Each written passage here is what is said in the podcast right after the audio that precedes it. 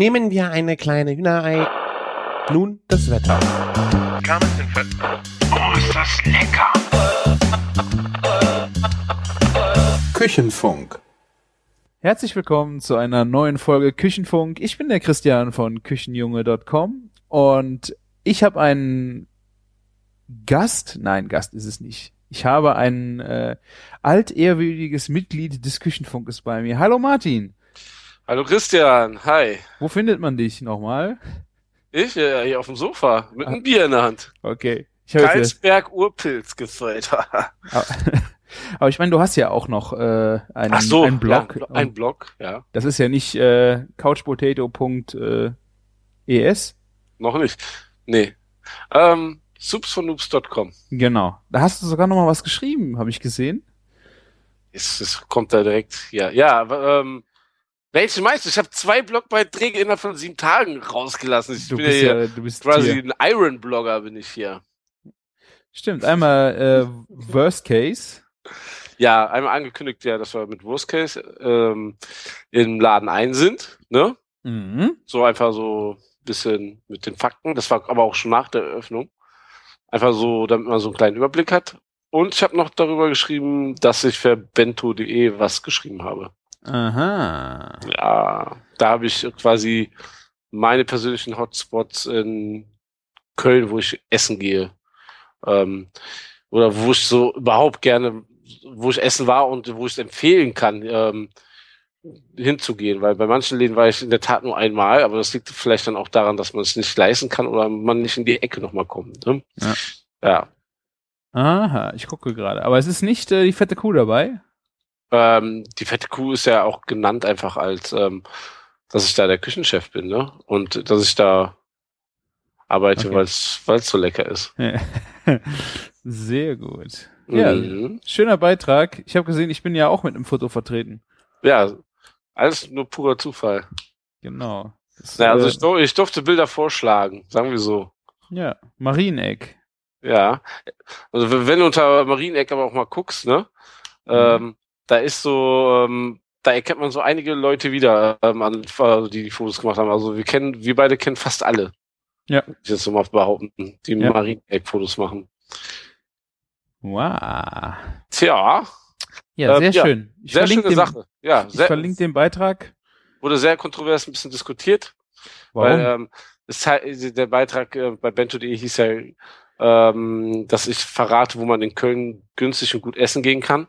Aha. Was heißt wieder hier günstig?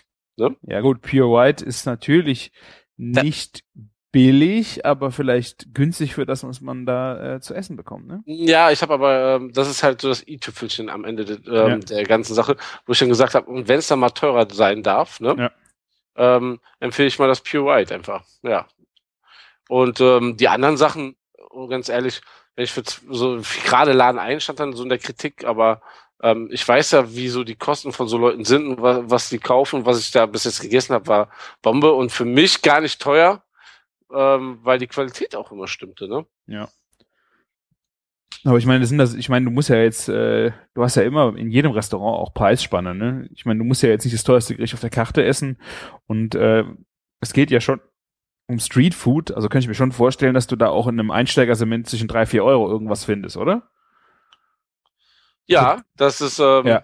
also ähm, jetzt nicht unbedingt im Laden ein, aber ich habe ja zum Beispiel meine Gyros Peter Bude hier um die Ecke empfohlen. Ne? Mhm. Äh, wirst du auch für 4,50 schon ähm, satt, aber wirklich satt. Ne?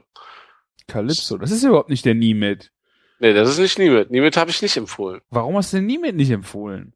Du kriegst ein Fladenbrot für einen Euro. Ja, das ist mega geil, das Fladenbrot. Aber ähm, ich sehe da so im Fleisch immer so wieder so Qualitätsschwankungen. Okay. Das hast du bei Calypso nicht. Okay. Calypso ist noch eine Nummer geiler. Also die, äh, Döner ist ja eh jetzt so langsam wieder aus der Mode, ne? Aber Gyros Pizza ist ja sowas von au, aus, irgendwie raus und ich denke, aber so eine geile, geile, gut gemachte Gyros Pita, die kann schon richtig einiges. Also auf jeden Fall äh, immer brauchbar, besonders äh, zu späterer Stunde, ne?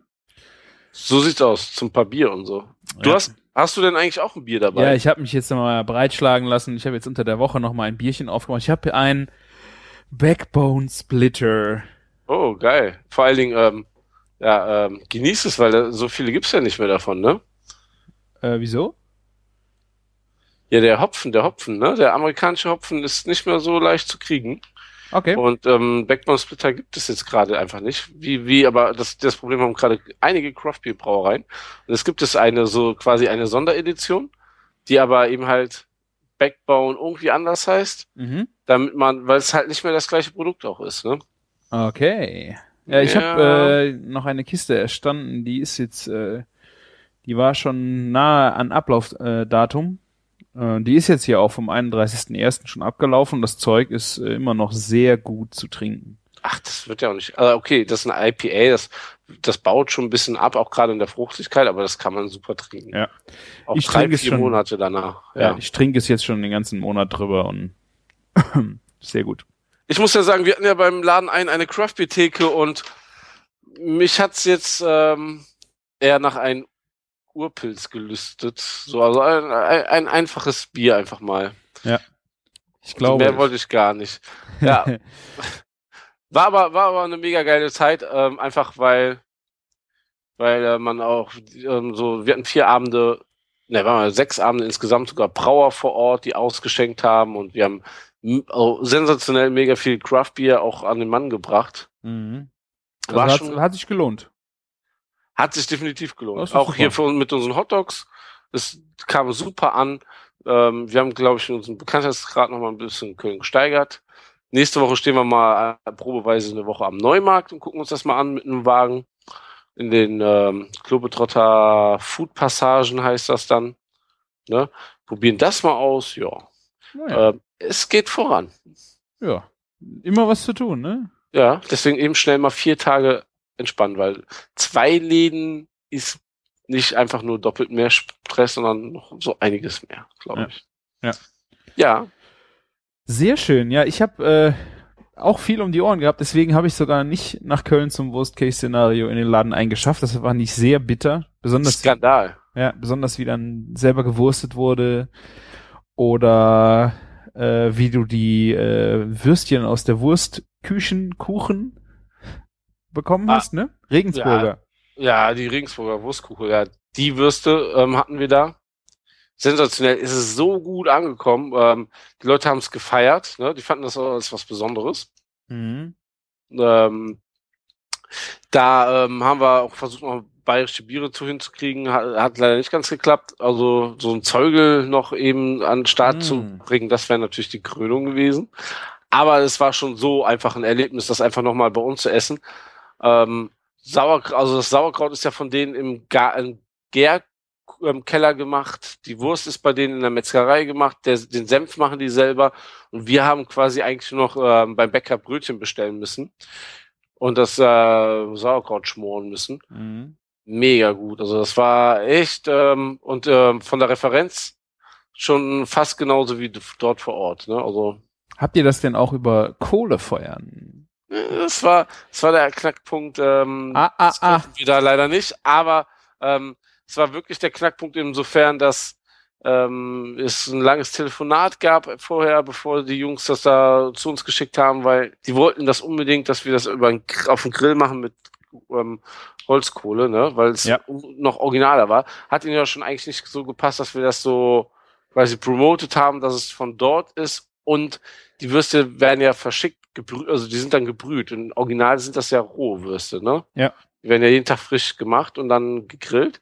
Und die waren ja jetzt quasi nur gebrüht, Mhm. waren dadurch ein bisschen von der Textur fester, aber ey, ähm, ansonsten Okay. top, top Ding. Haben wir auch noch ein schönes ähm, Hotdog rausgemacht, haben wir Laugenbann ge- ähm, quasi mit dem Sauerkraut, mit dem Senf und den Würstchen gefüllt.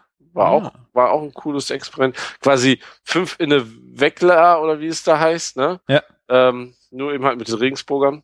Mhm. War auch mal ganz witzig. Ja, ich war sehr äh, enttäuscht, dass ich das nicht äh, Ja. miterleben durfte. Nicht nur das, auch das Live-Wursten hast du verpasst. Du hast die Scottish Eggs verpasst. Mega Ah. geil, mega geiles, äh, mega geile Vorspeise. Ja. Scottish Eggs. Haben wir schon drüber gesprochen. Das Ja. war kurz bevor der Eröffnung. Nee, ihr wartet gerade frisch auf, glaube ich. Ja. Ich glaube, es War war. das, Ja, es, ja, wirklich? Ja? Ja. Auf jeden Fall, ähm, wir haben viele, viele Specials abgefeuert. Wir hatten auch einen Kimchi Dog und ja. Ähm, Mhm. haben, haben uns so mal ein bisschen in die Rolle jetzt reingefunden, wie das so ist, wenn man einen Store aufmacht, ne? Also ab nächster Woche äh, dann am Neumarkt. Genau. Allerdings mit einer viel kleineren Karte in einem ganz kleinen Truck. Das ist so unser nächstes ähm, Experiment quasi. Ne? Wir probieren uns jetzt erstmal ein bisschen aus. Machen wir einen kleinen, einen kleinen Einachser, zwei Leute rein, ne? drei verschiedene Würste, bisschen Salätchen und so, direkt am Neumarkt. Ja, okay. Ich bin gespannt, weil da sind auch viele Leute, die einfach nur dran vorbeigehen und vielleicht was kaufen, weil sie Hunger haben und gar nicht Streetfood und irgendwas Cooles mit irgendeiner, mit einer Wurst, mit einer, irgendeiner Herkunft kaufen wollen, sondern einfach, ne? Ob die dann bereit sind, halt mal 5,50 für einen Hotdog zu bezahlen. Mhm. Ich bin gespannt. Ja. Ja, gut. Hm. Sehr Ja. schön. Sehr schön. Ja, ich äh, habe mich woanders rumgetrieben. Ich war zum einen äh, in Stuttgart beim Bocuse d'Or, äh, ein Wettbewerb für Köche aus ganz Deutschland, ähm, die nach dem großen Koch Bocuse benannt ist dieser Wettbewerb. Äh, der hat mehrere Ausscheidungen. Äh, das hört sich auch doof an. Ne? Ähm, Ja. also es gibt den, äh, es- äh, den deutschen Cup und von deutschen Cup der Sieger geht zum Europacup und der Europacup gewonnen hat, geht zum Weltcup sozusagen. Kann man das äh, ungefähr so so darstellen. Der Weltcup ist immer in Lyon, in der Heimatstadt von Bocuse. Und ja, ich habe jetzt mal äh, klein angefangen. Ich war bei der äh, Veranstaltung in Stuttgart auf der Intergastra. Hab auch schon fleißig darüber geschrieben im Blog. Äh, müsst ihr euch mal durchlesen. Äh, es ist einer der wenigen längeren Texte, die ich mal verfasst habe. Ich hatte im Zug zurück von Stuttgart sehr viel Zeit und neben dem Fotos Ah. auswerten habe ich dann einfach auch mal ein bisschen in die Tasten gehauen, wo es noch frisch im Kopf war. Passiert im Blog auch eher selten, dass ich äh, zeitnah irgendwas in die Tasten haue. Ähm, ja, das war sehr spannend. Wir hatten sechs Köche. Ähm, wie gesagt, aus ganz Deutschland, die sich da äh, in diesem Vorausscheid äh, vorentscheiden. Ne? Du und die Ausscheidung. ja, es ist wirklich. Äh, ja. Ähm, ja, die hatten zwei Gänge zu kochen, einen Fischgang und einen Fleischgang. Und äh, die einzigen Vorgaben, die waren, war zum einen, dass der Fischgang Stör sein sollte. Und der Hauptgang ist Fleisch. Und was auch eine sehr witzige Geschichte war, äh, in die Hauptgänge, also dieser Fleischgang, soll immer auf Platten geschickt werden. Das heißt, ähm, die Platten dafür konnten die Teilnehmer auch selbst designen. Und das waren Okay. dann, boah, ich weiß nicht, so 1,20 Meter mal 50, wirklich so große Platten, die dann auch wirklich sehr aufwendig geplatet worden sind. Ähm, und diese großen Platten wurden dann an der Jury vorbeigetragen. Die konnten sich die dann halt angucken und von den Riesenplatten wurden dann äh, die Teller nochmal neu geplatet und die hat dann die Jury zum Verkosten bekommen und als einzige außer der Jury noch unser kleine äh, illustre Bl äh, Bloggerrunde.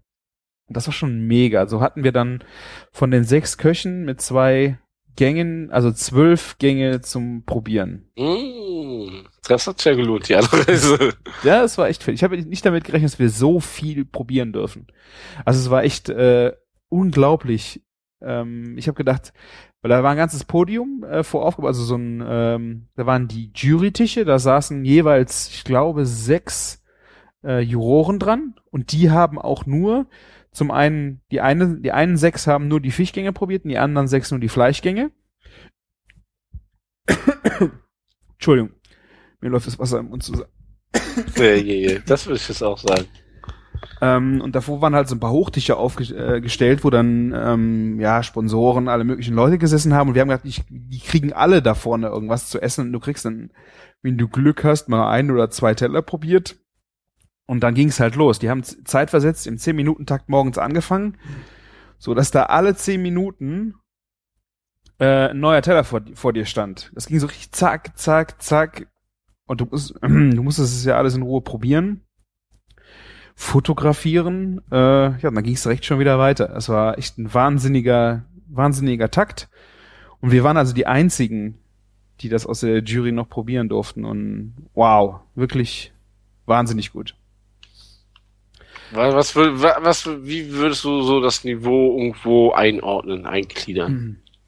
Also sehr, ähm, sehr weit oben. Also ich würde sagen, ähm, von der Komplexität her ähm, mindestens einen Stern oder Okay, also im Sternebereich. ja, würde ich auf Schon- jeden Fall da sehen. Ja, ist cool. Also unheimlich filigran und fein gearbeitet. Also auch sehr, ähm, also k- kleine raffinierte Sachen, aber dann sehr viele auf dem Teller. Ähm, wunderschöne, äh, wunderschönes Plating, ähm, total intensive Essenzen, ähm, Knusper, was Zartes. Es war wirklich äh, total verrückt, was die sich die, äh, alle ausgedacht haben. Ähm, was ich nicht gedacht hätte, äh, hast du schon mal Stör gegessen?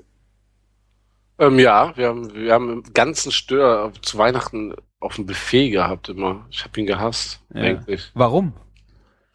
Wegen den pa äh, Panzerplatten und so, so den zur, wir haben den quasi gegart und dann mussten wir halt den häuten und dann nochmal, ähm, also quasi als Schaustück dann präsentieren. Okay. Ja, Ja, also ich fand auch, ähm, also es gibt ja da verschiedene Störarten auch noch. Ich glaube, den, den du, wo du das Fleisch isst, ist nicht der, wo jetzt dieser Edelkaviar herkommt. Das ist also äh, die gleiche Gruppe. Ähm, aber da gibt's auch noch mal Unterschiede. Und was die halt gemacht haben, die haben natürlich auch mit verschiedenen ähm, Temperaturen und Konsistenzen gespielt. Das heißt, sie haben den roh gelassen oder in einer geräucherten Variante oder gedämpft und das dann halt äh, auf die auf ihren Tellern sehr schön eigentlich gemixt. Was halt echt schwierig war, der Stör ist echt kein Fisch, den du mal so lockerflockig äh, roh anbieten kannst. Auch in einem gröber geschnittenen Tatar super schwierig. Also ähm, der ist so zäh. okay. Also- Ich war echt äh, baff. Also wie wie wie schwierig doch dieser Fisch ist. Also dieser Fisch ist echt anstrengend gewesen. Aber vielleicht ist er jetzt auch deswegen nicht so unbedingt als Fisch zum Verzehren bekannt. Also ähm, da waren sehr nette, äh, nette Konzepte, wo zum Beispiel einer, weil es ja äh, russisch angelehnt ist, der hat äh, das auch einfach russisch interpretiert und hat dann das Ganze ähm, mit Wodka äh, angereichert und dann auch noch wieder einen Bogen äh, zu knuspriger Gerste da drin gehabt, das dann wieder den Bogen zum Wodka gefunden hat. Also es war auch konzeptionell eigentlich sehr schön äh, erarbeitet, diese Teller. Ähm, Ja, cool. Was mich dann überrascht hat, wir hatten einen Teil vom Stör, der war sehr weit gegart von einem äh, Teilnehmer. Und das war wirklich spontan das aromatischste und zarteste Stück Stör, was wir an dem Abend gegessen haben.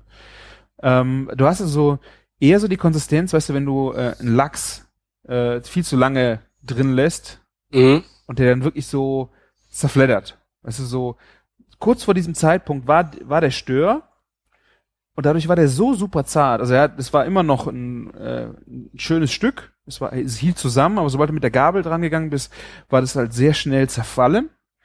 Äh, aber super saftig. Also es war wirklich, ähm, du hättest fast gedacht, der ist zu weit, der ist viel zu weit gegart. Aber vom Aroma und vom, ähm, ja, vom Mundgefühl her war das wirklich äh, sehr, sehr gut. Also ist das eher vielleicht ein Fisch, den man für ein Ragout oder sowas nimmt? Ich glaube, der hält nicht zusammen. Also ähm, der, der wäre auch ku- kurz danach, denke ich mal, zerfallen. Ähm, aber er, er braucht einfach ein bisschen mehr Wumms.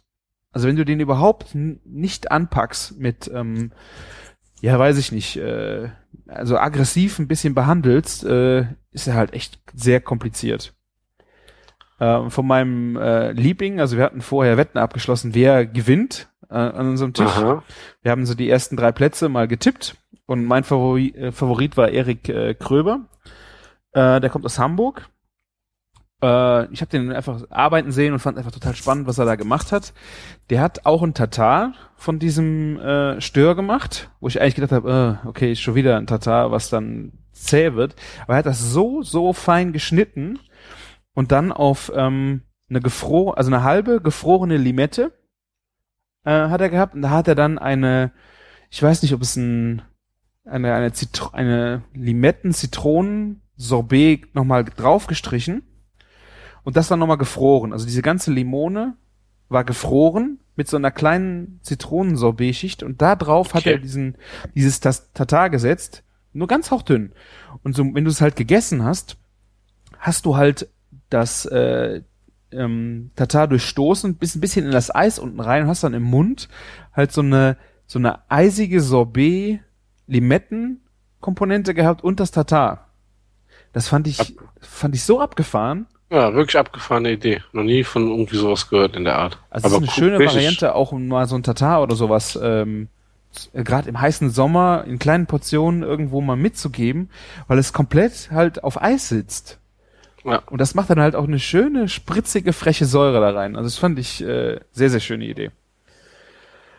Ja, und ähm, die Lammgänge ähm, sind dann, wie gesagt, nachher auf diesen großen Platten. Da waren die halt auch nicht lange drauf, weil die ja das Essen auch noch warm zu den Tischen haben äh, wollten.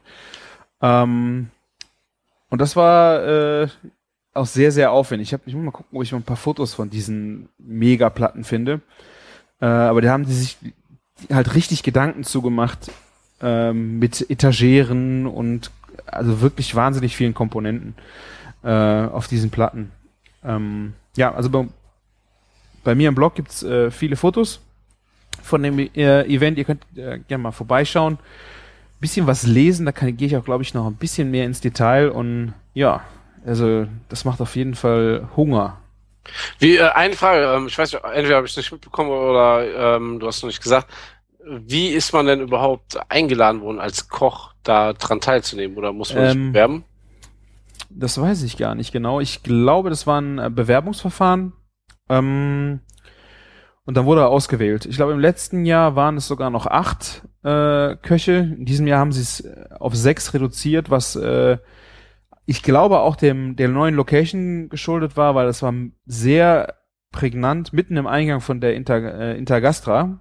Du bist also quasi durch den einen der Haupteingänge rein und hast dann direkt, warst direkt quasi vor der Bühne.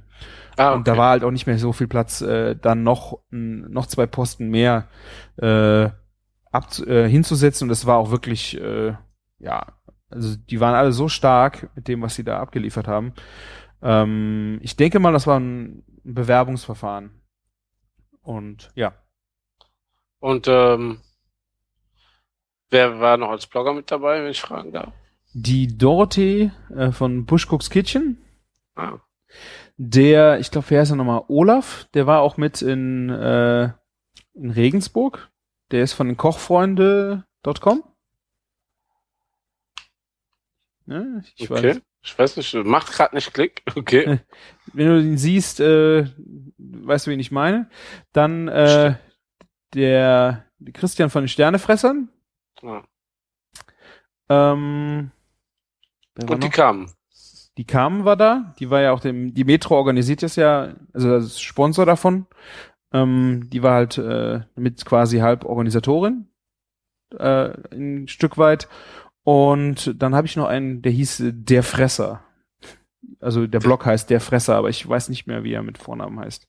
Sternefresser und Fresser an einem Tag. Sternefresser und Der Fresser, genau. Okay. Ja. ähm, ja, war auf jeden Fall äh, ein leckerer, sehr, sehr leckerer Tag äh, in, äh, in Stuttgart. Kann Hast du noch, warst du noch auf der Messe und hast noch ein bisschen geguckt? Äh, kaum. Also ich bin, das war echt ein langer Tag. Ich bin morgens hier um halb sieben in den Zug gestiegen und äh, abends um halb zwölf hier wieder mit dem Zug angekommen. Ich glaube fast neun Stunden im Zug gesessen. Oh ja, ja. Und ähm, in der kurzen Pause, bevor es dann zu den ersten Gängen äh, ging, sind wir noch bei der Metro am Stand vorbei. Äh, haben noch mal kurz drüber geguckt. Die hatten schöne Craft Beer äh, Theke da stehen Ah. Mit verschiedenem aus der äh, aus aller Welt. Ähm, wir haben mit denen ihrem Metzger gesprochen, haben äh, kleine Produktvorführungen bekommen. Äh, ja, es war aber sonst habe ich nix, mir nichts angucken können. Und dann ging es schon wieder zurück auf den äh, Stand und wir haben dann schön ja die zwölf Gänge gegessen. Sehr, sehr schön. Ja. Und direkt am nächsten Tag hatte ich dann äh, Kontrastprogramm. Ähm, ich hab's gesehen, ja. Also, das ist noch nicht mal, also es ist nicht bös gemeint. Ähm, die haben den Max-Meyer-Pokal. Das ist ein Ausbildungspokal für Köche hier äh, aus dem Rhein-A-Gebiet. Das ist Warum, äh, warum Max Meyer?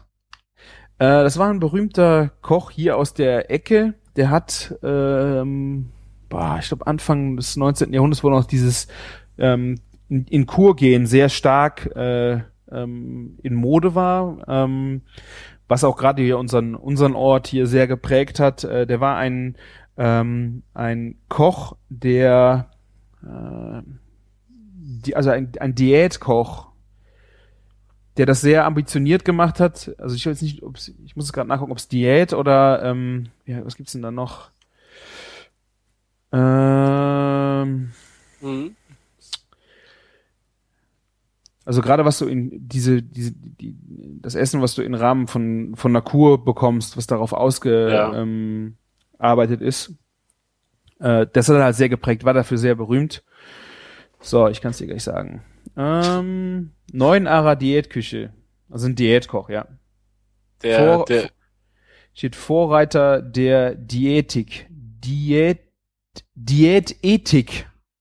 Genau. Also es ist wie gesagt hier für die Region äh, sehr bekannter äh, Koch gewesen und dem ist dieser Pokal gewidmet. Und im Grunde geht es darum, äh, dass Auszubildende im dritten Lehrjahr, äh, bevor sie ihre Prüfung machen, diesen äh, Wettbewerb mitmachen können. Einfach so auch als Prüfungsvorbereitung. ah, okay. Also Der, Bu der Bocuse von Neu Bad 9a. Ja, ein Stück weit, könnte man das so sagen, ja. Ähm, ja, es ist halt äh, ganz witzig. Ich war vor zwei Jahren, glaube ich, das letzte Mal da. Ähm, einfach, ich finde das total spannend. Äh, ich habe da Fotos gemacht für die an dem Abend äh, und finde total spannend, wie die Leute, die jungen Leute, sehr junge Leute da ähm, dann arbeiten und ihre Aufgaben komplett selbstständig äh, erledigen, weil ähm, die sind ja, wenn sie in einer Restaurantküche arbeiten, nie an allen Posten gleichzeitig und im Grunde müssen die an dem Abend ein Dreigangmenü alleine schicken und müssen halt alle Posten im Auge behalten und alle Posten beschicken. Ja, man muss ja organisieren, ne? Man muss Ja. auch sich lernen zu organisieren, ne? Ja, die müssen die, Vor gut. die müssen die Vorspeise komplett machen, die müssen dann die äh, Hauptspeise mit allen Komponenten alleine machen und solche äh, Sachen hast du ja im normalen Restaurantgeschäft gar nicht. Da macht ja keiner äh, die Beilagen und das Fleisch und den Salat dazu. Das sind ja alles mehrere Posten. Also das war schon witzig. Ja, im Idealfall hast du ja im dritten Lehrjahr alle mal durch und weißt, wie es eigentlich irgendwie ein bisschen läuft. Aber es sind auf jeden Fall schon mal wertvolle Erfahrungen, glaube ich, in solchen Momenten. Ja. Ja. Ähm, und äh, ja, es war in der, in der Küche von der Jugendherberge hier, die halt auch äh, noch diese sechs, es sind sechs Teilnehmer gewesen, recht gut auch aufgenommen hat. Die hatten alle ihren eigenen, äh, ihren eigenen äh, Posten und konnten dann halt von da aus arbeiten. Es ist natürlich auch ein bisschen, das Menü ist ein bisschen darauf abgespeckt, äh, dass es machbar ist. Die, ich meine, die haben auch fünf Stunden Zeit, genauso wie äh, bei dem Bocuse-Wettbewerb. Mhm. Äh, die hatten auch fünf Stunden für zwei Gänge, aber ja, und die Ja. haben mit, ja, ja, klar. Azubis und ja. Äh, was ich sehr spannend fand, es waren drei äh, Aus, äh, Auszubildende vom Steigenberger Hotel hier dabei. Also von sechs, drei aus einem Haus, aus einem Jahrgang. Äh, Finde ich eigentlich schon mal schön, dass so, dann so ein Haus noch so äh, opulent ausbildet mit drei äh, Auszubildenden in einem Jahr und dann äh, die auch alle noch zu so einem Wettbewerb anmeldet. Ist ja auch ähm, eigentlich für so Häuser gerade auch so eigentlich ein Aushängeschild, ne? Ja. Ich weiß früher zum Beispiel, dass Hilton extra eine, ähm, eine Köchin hatte, die die Leute fit gemacht hat für Wettkämpfe. Mm, okay. Ne? Das war dann früher, die Hilton-Leute sollten immer ganz weit vorne dabei sein bei so Sachen, ne? Mhm. Deutsche Meisterschaften und so. Ja. Es gab ja auch sowas für Azubis und so. Und da gab es halt extra eine Köchin, die das nur die Leute darauf getrimmt hat. Ja. Äh, die habe ich dann irgendwie mal im Maritim später kennengelernt, ja. Ähm, so zu den zu den Aufgaben, die die hatten, die hatten ähm, zur äh, Vorspeise ist es bisher immer eine Suppe gewesen. Das ist diesmal auch so gewesen. Ähm, es ging um äh, eine Geflügel, es ist eine Gef Geflügelbrühe sollte geklärt werden und damit dann ir mit irgendwas erweitert. Es kann natürlich ein Klößchen sein, äh, Ravioli, was auch immer. ähm, was einem dazu halt eingefallen ist, äh, war halt dieses Süppchen. Danach Rinderfilet als einzige Vorgabe und äh, zum Dessert halbgefrorenes. Und ähm, die haben dann ein oder zwei Tage vorher in der Berufsschule halt ihr Menü geschrieben. Das wurde dann auch schon bewertet. Ja, und dann äh, durften sie dann an diesem Wettbewerb teilnehmen und ihr Menü dann auch kochen. Also das Konzeption ist ein bisschen vorher passiert und äh, wenn sie dann angenommen worden sind äh, mit dem Menü, durften sie es dann auch umsetzen. Äh, was ich verrückt fand, also da turnten also von der Jury waren es, glaube ich, vier oder fünf Juroren plus noch ähm, zwei, äh, also die haben das alles ehrenamtlich gemacht, ähm, noch Leute, die dann als Koch den Leuten geholfen haben, so, also bei Fragen, wo Sachen in der Küche sind und sowas. Mhm. Also wahrscheinlich auch Köche, die in der Jugendherberge da arbeiten eigentlich, oder? Nee, nee, das waren, ähm, nee, das waren äh, Freiwillige, die zum Beispiel, der eine hatte im Jahr vorher äh, Ausbildung fertig und hatte auch Max Meyer Pokal mitgemacht.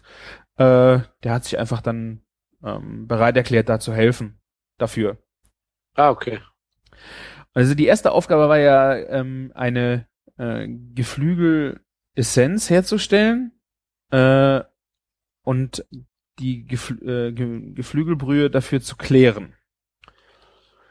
Äh, also die Geflügelbrühe wurde vom Haus gestellt. Und die musste Fertig gekochte Geflügel, also eben halt nur nicht geklärt. Genau. Und äh, jetzt, äh, ich fand das wirklich witzig, wie die das dann alle angegangen haben. Äh, ich habe zuerst gedacht, sie mussten die Geflügelbrühe selber kochen. Das gab's wohl auch schon. Äh, in diesem Fall war es halt so, dass sie eine gestellte Brühe halt nur noch klären müssten. Wie würdest du eine Geflügelbrühe klären? Ich würde ähm, Eiweiß mit drunter rühren, kalt und dann ganz, ganz, ganz langsam auf ganz kleiner Stufe heiß werden lassen. Und dann das Eiweiß, wenn es das, ähm, wenn das stockt und nach oben geht, auftreibt, würde ich das abschöpfen, ganz vorsichtig. Aber das muss ganz langsam, so zwei, drei Stunden passieren. Okay. Ja. Und wenn da jetzt dabei steht, du sollst eine Geflügelessenz herstellen? Du hast fünf Stunden Zeit. Ja. Du hast ja immer noch zwei Stunden Zeit, das einzureduzieren. Ja, und genau so hätte ich das jetzt auch gedacht. Ähm, aber das war wirklich, äh, ich habe mich mit einem unterhalten äh, von den Prüfern, die haben gefragt, wie sieht das aus? Und der war halt total unglücklich, wie die das alle gemacht haben. Weil die, der Anspruch war, dass es eine Geflügelessenz werden sollte, hätte die Klärung äh, nicht auf diese Eiweißmethode erfolgen sollen, sondern mit Klärfleisch. Also okay. noch geschmacksgebende Komponenten, ähm, die das Ganze dann halt zu einer Essenz auch formen. Das heißt, was ist Klärfleisch? Ist es äh, Hack oder was nimmt man dafür? Ja. Ja, es ist so grober gewolftes Fleisch, aber das ist sogar auch so oft minderwertiger. Also das ist ein Fleisch eigentlich, was du eigentlich schon fast gar auch nicht unbedingt essen willst. Ne? Ja, ich meine, das wird ja eh weggeschmissen, ne? Genau. Und das ist, ja, wir, wir haben es halt als Klärfleisch bestellt, aber das ähm, wahrscheinlich, wenn der Metzger auch nichts anderes hat, nimmt er auch Hack. Ne? Ja. Keine Ahnung. Ja, ja, klar. Also jetzt so das, was er sonst für Hack nehmen würde. Ne? Ja, kann sein. Also das fand ich schon ähm, fast ein Stück weit gemein, dass die das so so ausgelegt haben. Also ich, wenn, also wenn du eine eine Brühe bekommst, die du klären sollst, hätte ich das auch genauso wie du gedacht. Da muss einfach nur die Trübstoffe müssen da raus äh, fertig. Ja. Dass du da jetzt dann noch anfangen musst, mit Klärfleisch zu arbeiten, wo ich noch nicht mal weiß, ob die überhaupt Klärfleisch äh, da gehabt hätten. Ja, aber da, dadurch müsste man ja eigentlich auf den Trichter kommen, wenn du da auf einmal Klärfleisch stehen hast, dann, dann ja. wahrscheinlich heißt das, sollst du benutzen. Ja, ich denke, dann, dann wäre es auch äh, sinniger gewesen, aber so, pff, also ich habe leider die Bewertungen der einzelnen ähm, Köche dann nicht mehr im Detail gesehen, also auch die einzelnen Gänge, weil das wird auch nicht veröffentlicht. Äh, mich hätte echt mal interessiert, was die mit diesen, äh, wie die das bewertet haben von den Einzelnen. Ähm, weil das fand ich echt, gerade von einem Azubi, der diese Begrifflichkeit klären ja vielleicht auch gar nicht so äh, genau im schon ja, bis in die Tiefe durchblickt hat. Also ich habe auch nicht geschaltet, dass es bei einer Essenz, ich meine, selbst einreduzieren wird doch bei einer Essenz schon schwierig, äh, wenn du überhaupt nichts mehr hast, was es nochmal Geschmack reinbringt, oder? Oder Oh. kriegst du da durch eine Reduktion eine schöne Essenz hin? Ganz ehrlich, ähm, in den normalen Betrieben, wo ich gearbeitet habe, und sei es denn irgendwie ähm, im Hotel mit Sterneanspruch oder eben halt im Banket oder egal was, wir haben nie durch Fleisch geklärt, um da noch mehr Geschmack reinzukriegen, Ja. auch wenn wir eine Essenz gemacht haben. Ja. Ja. Also, Also, ja. war auf jeden Fall echt eine gemeine Kiste, fand ich. Äh, aber gut. Äh, ich fand es sonst sehr spannend, ähm, wie, wenn man denen mal zuguckt, wie die dann so gearbeitet haben. Ähm, da war einer dabei, der war sowas, der hatte seinen Posten sowas von sauber die ganze Zeit. Der hat eine Ruhe ausgestrahlt, den ganzen, den ganzen Tag über. Also ich, äh, den ganzen Abend beim Schicken. Der hatte vollen Fokus auf das, was er, was er, was er machen wollte. Hat sogar noch anderen Leuten geholfen, wenn irgendwo was äh, angebrannt oder anfing irgendwo äh, zu eskalieren, hat er denen auch gerne nochmal gesagt, hier, pass auf.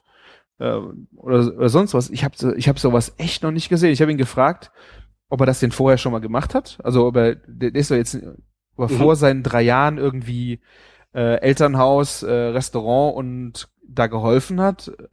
Sein Vater ist Koch. Mhm, nein, Aber- aber, das erklärt schon oft einiges. Ja, aber der ist überhaupt nicht, ähm, ja, in dem, in dem Beruf. Also der hat auch nicht bei dem Vater äh, mit, mitgekocht oder sowas. Sondern, ja, der, der kocht zu Hause ab und zu mal, hat er gesagt, und ist jetzt halt in die Ausbildung gegangen. Ich habe echt mich gefragt, wie kann jemand so, so eine Übersicht haben? Ja, aber ähm, ja, ich weiß es nicht. Also bei mir verprü also ich bin jetzt nicht der der abgeklärteste Koch, würde ich sagen, aber in meiner Prüfung zum Beispiel war es sehr ähnlich. Der der Prüfer hat auch irgendwann mal gefragt, ob ich was anderes mache hier außer meine Sachen aufräumen, putzen, weil ich irgendwie alles so im Griff hatte und ähm, Ja. so durchkalkuliert hatte. Bei mir sah sah es immer picobello schick aus und sauber, ne, weil das ist ja auch so eine Kriterium, was während der Prüfung mit reinfließt, ja. ne? Und bei den anderen war halt Chaos, die kamen ins Schwitzen, dann klappte das nicht. Und ich habe das halt alles so durchgeplant und organisiert, dass das so war. Ne? Ähm, Das ist nicht, dass es im Tagesgeschäft so aussah. Aber ähm, ähm, ja, das kann man schon hinkriegen. Ja. Und da habe ich jetzt auch einen gesehen, der äh, völlig am Schwimmen war. Also wirklich, äh, sowas habe ich echt noch nicht, noch nicht gesehen, der dann durch die, wie falsch geht, durch die Küche läuft. Richtig angefucktes Gesicht, also voll hinten und vorne klappt nix. Der war dann äh, im- immer irgendwo auf, auf die Schränke am gucken, ob er irgendwo was findet, was er noch brauchen konnte. Also ich fand das fand so grauenhaft. Also Verzweifelt war er schon oder was? ja verzweifelt und der sah halt echt so aus. Also ich habe echt gedacht, der wird irgendwann mal ein richtiger Arschlochchef. Weißt du, wenn der mal so eine mit äh, 50 irgendwo so einen Posten hat, dann wird das ein richtiges Arschloch.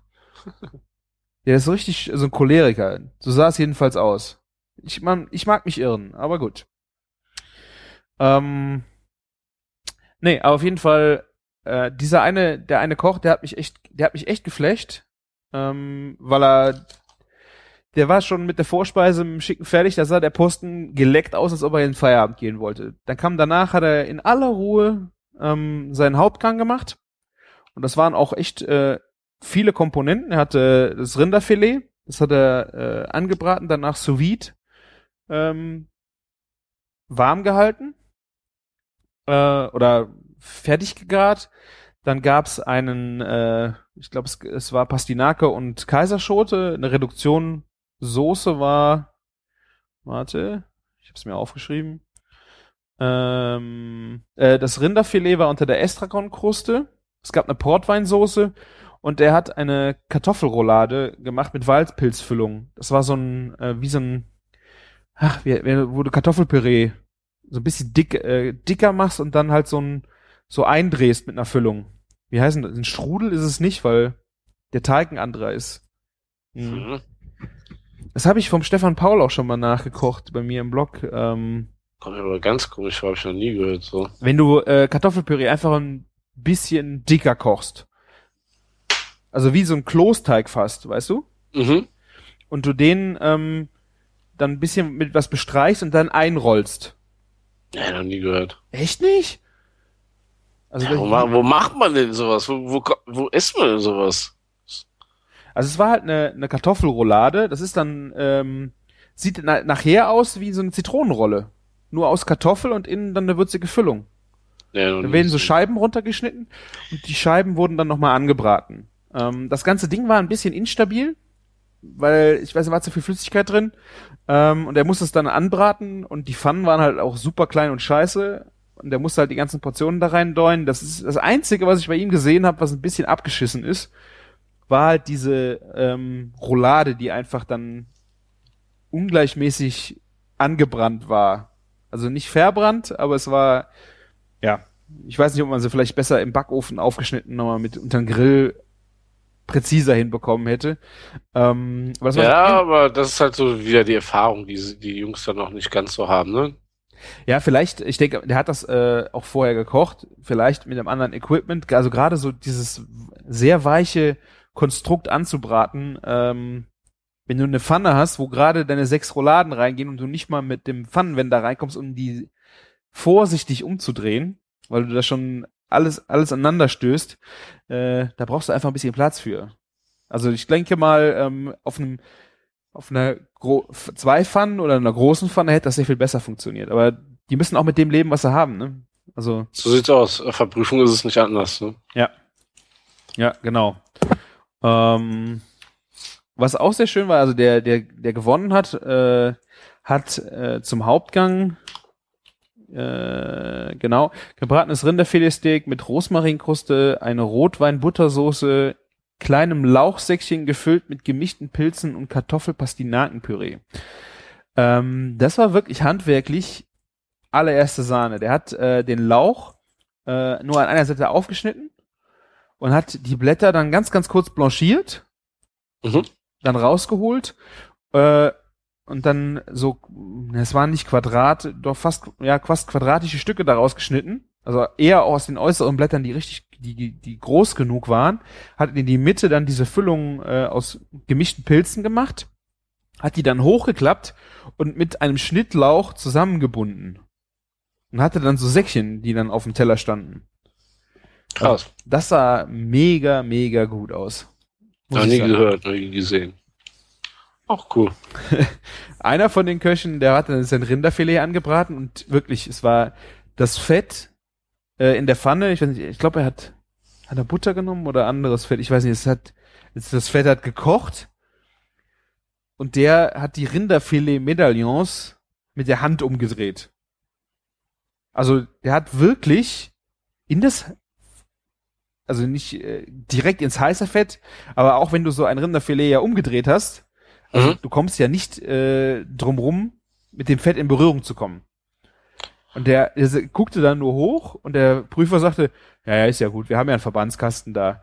Ja, ja, ich muss das anfassen, ich muss das spüren.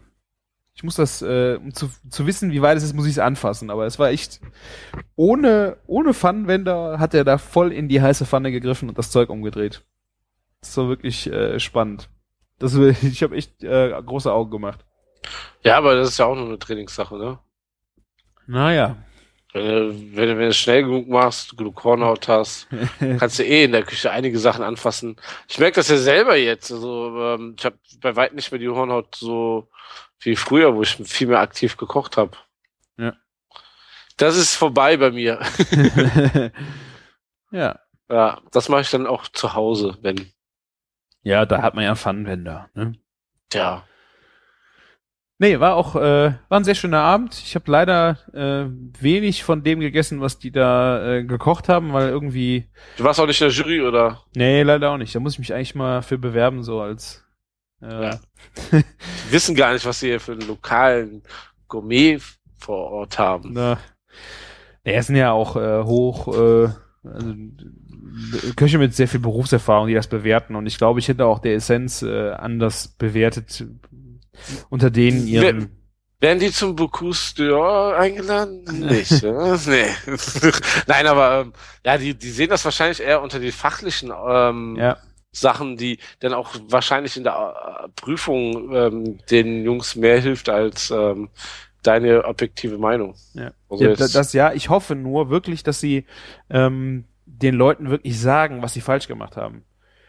Dass sie wirklich ja, das, die, ja. Das ist, glaube ich, das A und O. Weil wenn die das nicht bringen und den Leuten sagen, was, was falsch war, dann ist es auch, also außer, dass sie die Prüfungsluft geschnuppert haben, bringt's denen auch nichts, ne? Also bei uns bei der, bei der Prüfung zum Schluss wurde uns das dann im Abschlussgespräch gesagt. Also Ja. ne, ähm, bei mir ist es dann gescheitert an der, sie meinten, dass die Vanille zu alt geschmeckt hat. Mhm. Mhm. Die wurde ich doch bestellt, oder? Nee, nee, also wir mussten unsere kompletten Waren selber mitbringen. Also das Okay. ist so, ja. Und dann hat's halt nur für eine 2 Plus gereicht. Ah, Ah, wegen der alten Vanille. war Das sie denn ein- alt? Ja, so, ich weiß nicht, ob das zu viel Gehabe war.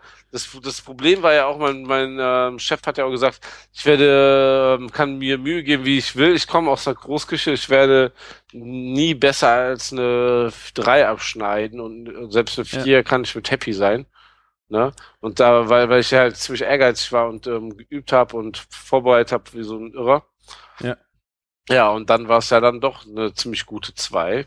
Ja. ja. Kann man nicht meckern. Also ich fand so, also auch äh, beim Dessert haben sie gemerkt, also halb gefroren ist, war das Thema.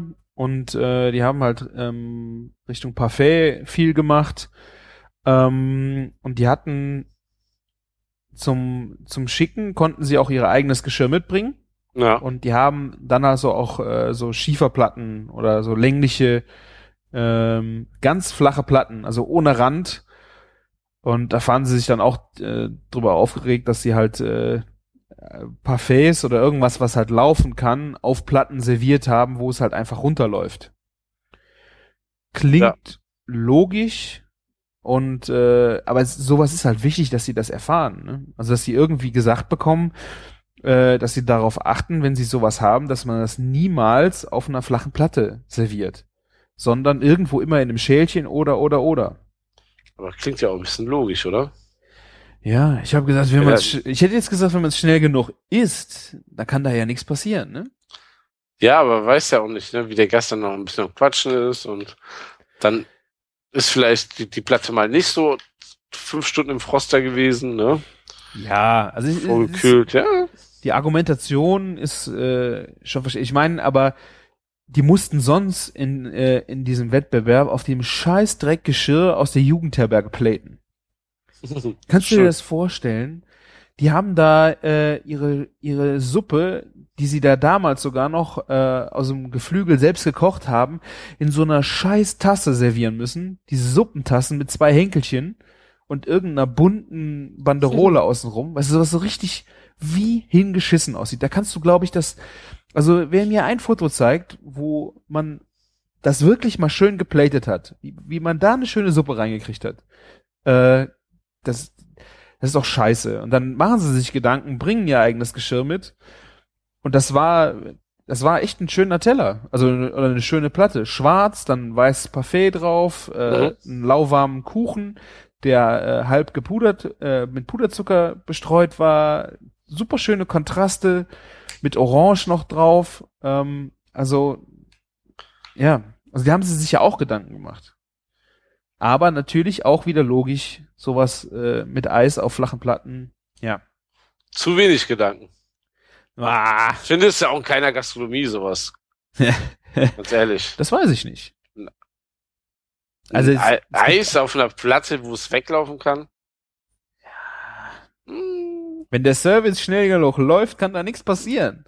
Ich glaube, in Ländern, wo es immer dauerhaft Minusgrade gibt und du eine Außengastro hast, vielleicht. Aber ansonsten, äh, schwierig.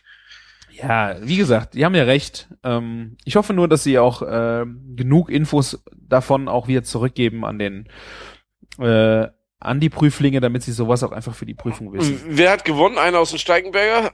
Nee, der hat einen, also mein Favorit hat einen zweiten Platz gemacht. Ähm, und der mit diesen äh, Lauchsäckchen hat den ersten gemacht. Also es war äh, echt, war echt gut gemacht.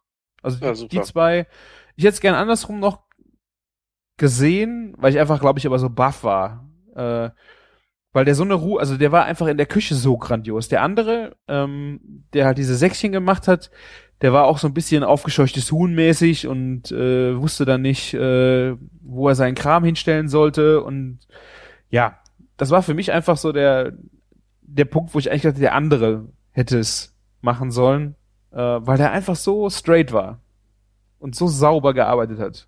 Es hat echt Spaß gemacht, das zu sehen. Tja, Ja. bist ja auf den Geschmack gekommen. Wann fängst du die Ausbildung an? Nee, ich glaube nicht. Ich glaube nicht. Ich äh, koche jetzt äh, für meine Koch äh, Tochter den ersten Brei. Ah, auch schön. Ja. Im Thermomix. Nee. Ich hab. Äh, du hast doch einen Thermomix, oder nicht? Nö. Habe ich Nee? nicht. Nee. Habe ich mir nicht angeschafft. Ich habe hier äh, einen Vitamix zum Pürieren. Der ist äh, absolut super. Ich meine, kochen tut mein Herd. Da brauche ich keinen äh, Thermomix. Das stimmt. Ja, das war also die letzte Woche sehr geballt, äh, was Kochwettbewerbe anging. Und ja, jetzt versuche ich mal ein bisschen runterzufahren und ja, ein bisschen selber kochen. Und Bier trinken. Bist noch da, Martin? Ich bin noch da. Oder bist du Ich eingeschlafen? musste einen kleinen Anruf annehmen. Aha, das ging jetzt aber flott. Tja, man muss manchmal Leuten Bescheid sagen, dass ähm, man podcastet.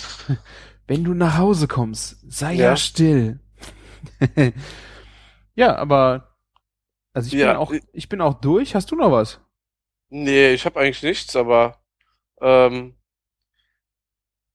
wird es noch einen Einspieler geben? Übergang?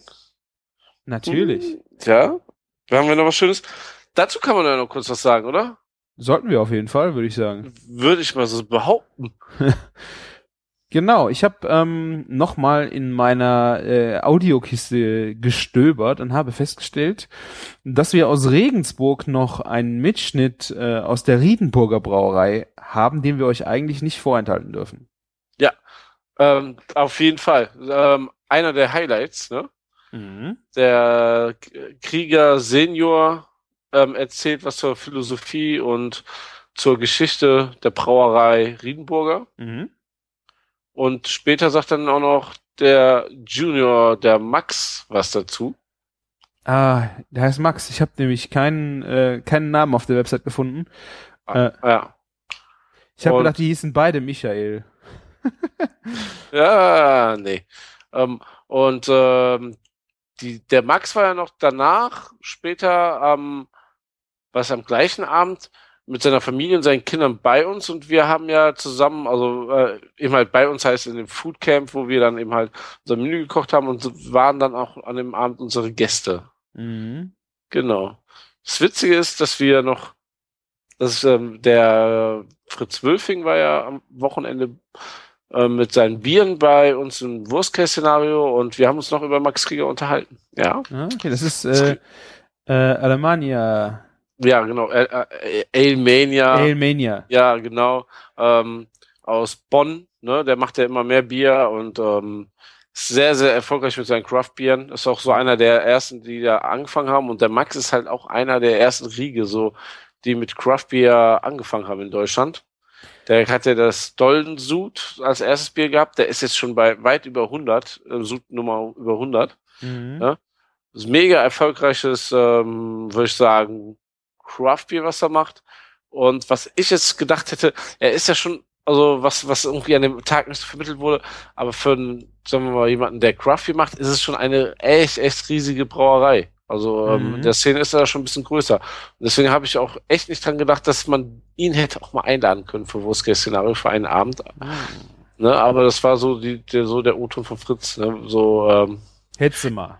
ja, und was ich auch noch so gehört, rausgehört habe aus dem Gespräch mit Fritz, ist, dass ja er die Mutter vom Max, die Konservative ist, die da mit dem Craft Beer, dass er auch ein bisschen erstmal zurückgehalten hat und skeptisch war. Mhm. Ah, Dann okay. haben- Wir haben ja nur den Vater kennengelernt. Und ja, ähm, zu Unrecht, würde ich mal sagen. Ne? Inzwischen ist es ja ein mega Erfolg. Ähm, ich habe heute ein Foto gesehen mit einem Bier, was mir noch nicht so bekannt war. Und zwar das Dolden Bockbier. Hatten wir denn das Dark Dolden? Das Dark Dolden hatten wir da, das Summer Dolden und der Dolden Sud. Ne? Mhm. Alles drei richtig gute Biere. Ähm, Dolden Sud ist echt so von den dunklen Bieren echt immer noch ähm, einer meiner Favoriten, Favoriten überhaupt. Ja. ja. Also ich muss auch sagen, ähm, was ich halt sehr spannend fand, wie der Senior zu uns gesprochen hat, äh, der ist ja, glaube ich, 1970, ich habe irgendwo auf der Webseite gelesen, hat er halt äh, die Brauerei übernommen. Es war dann die vierte Generation, dritte oder vierte Generation. Und die haben es halt echt schwer gehabt, weil sie Biere gebraut haben, wie sie es für richtig gehalten haben. Und haben dann natürlich auch, äh, sind mit dem Reinheitsgebot aneinander geeckt, weil sie einfach aus guter, gutem Getreide, und das ist nicht nur Gerste und Weizen gewesen, sondern auch aus ganz anderen ähm, Getreiden Biere gebraut haben. Was äh, hochwertige Getreide, so wie zum Beispiel äh, Emmer und ähm, Dinkel, Einkorn. Einkorn. Ähm, die haben ein Hirsebier gemacht, was äh, glutenfrei ist. Äh, also sie waren sehr in der Nische unterwegs, was ja im Grunde auch ein Stück weit schon Craft Beer war. Also das ist ja äh, bei den Mengen, die sie durchgesetzt haben und wie sie das Bier verarbeitet haben, ist es ja früher auch schon ein handwerkliches Bier gewesen. Ähm, weil es ja keine, keine Massenproduktion war, weil einfach der Markt nicht da war. Und sie hatten, also ich glaube, der Vater, also dem Vater zuzuhören, wie er von seiner ganzen Geschichte spricht, wie viel Schwierigkeiten die hatten, wie äh, die auch von anderen beäugt worden sind für das, was sie gemacht haben, äh, aber wie sie ihrer Philosophie über so viele Jahre treu geblieben sind und ja, einfach sich durchgebissen haben, durchgehalten haben und jetzt einfach auch wirklich auf dieser Craft Beer Welle noch mal ganz oben mitschwimmen, weil sie einfach das so lange und schon so ehrlich äh, so lange gemacht haben. Ja. Mega, mega gute, ähm, guter Vortrag vom Vater. Ist wirklich sehr, sehr hörenswert. Also auch wie er äh, zum Thema Craft Beer steht. Also wenn man sich wirklich, also es ist ein, ein, ein ich weiß nicht, wie alt er ist, aber äh, Über 70 wird er schon noch. Ne? könnte sein, ne? Also äh, es war ein, ein, eine zarte Person mit äh, weißen Haaren, die dann vor dieser Schar von, ich glaube, wir waren 30 Leute, äh, gestanden hat und halt von seiner Philosophie und das mit Überzeugung gesprochen hat. Das war schon echt, äh, ja, wie du sagst, es war schon rührenswert. Welches war dein äh, Favoritenbier? So, wa- was dir da in Erinnerung geblieben? Also jetzt nicht nur von den Craftbieren. Boah. Ähm, ich hatte eins. Ich hatte auch eins mitgebracht, oder? Ich habe leider keine Fotos mehr äh, parat davon. Welches war deins? Ja, also das Einkorn fand ich eine sehr ähm, interessante Begegnung mal, weil eigentlich ist es schon ein Craftbier, aber eben halt, wo mal wirklich mit dem Korn gespielt wird, ne? Das, was man hat einen ganz anderen Charakter, war viel leichter und ähm, super, äh, er hat es ja immer betont, das sind ja so super bekömmliche Biere, die die brauen, ne? Mhm. Ist ja wirklich mal angenehm zu trinken für so einen Abend. Ja, und ähm, ja, ähm, was der Max da eben macht, das ist halt auch alles vom Grunde auf gut. Ich war, über, ich war überrascht vom Sommerdolden, weil das habe ich schon mal getrunken. Da hat es mir gar nicht geschmeckt und an dem Tag war es so lecker. Hm. Ne, ähm, mal gucken, vielleicht schafft es ja ähm, der Sud 2016 bei uns ins Regal. Ja.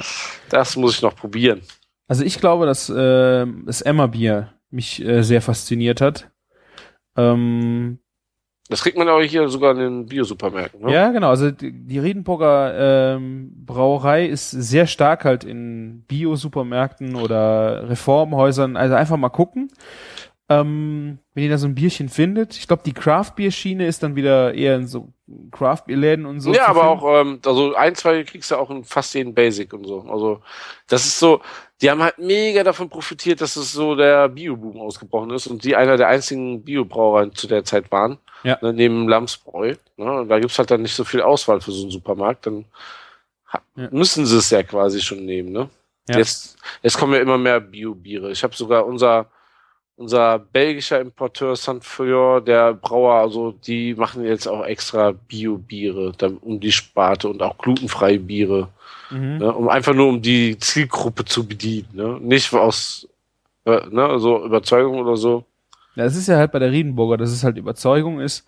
Genau. Und äh, die haben natürlich, äh, die haben ein Joint Venture mit äh, dem Kloster Plankstetten, wo wir äh, auch den äh, Ökonom vor zwei, drei Folgen äh, hier im Küchenfunk hatten, äh, die produzieren halt auch das Getreide, was hier in der Brauerei dann verarbeitet wird. Also es ist schon echt eine, eine schöne Geschichte und da wird wirklich äh, ja aus aus gutem Gewissen und gute ein gutes Produkt hergestellt aus guten Zutaten.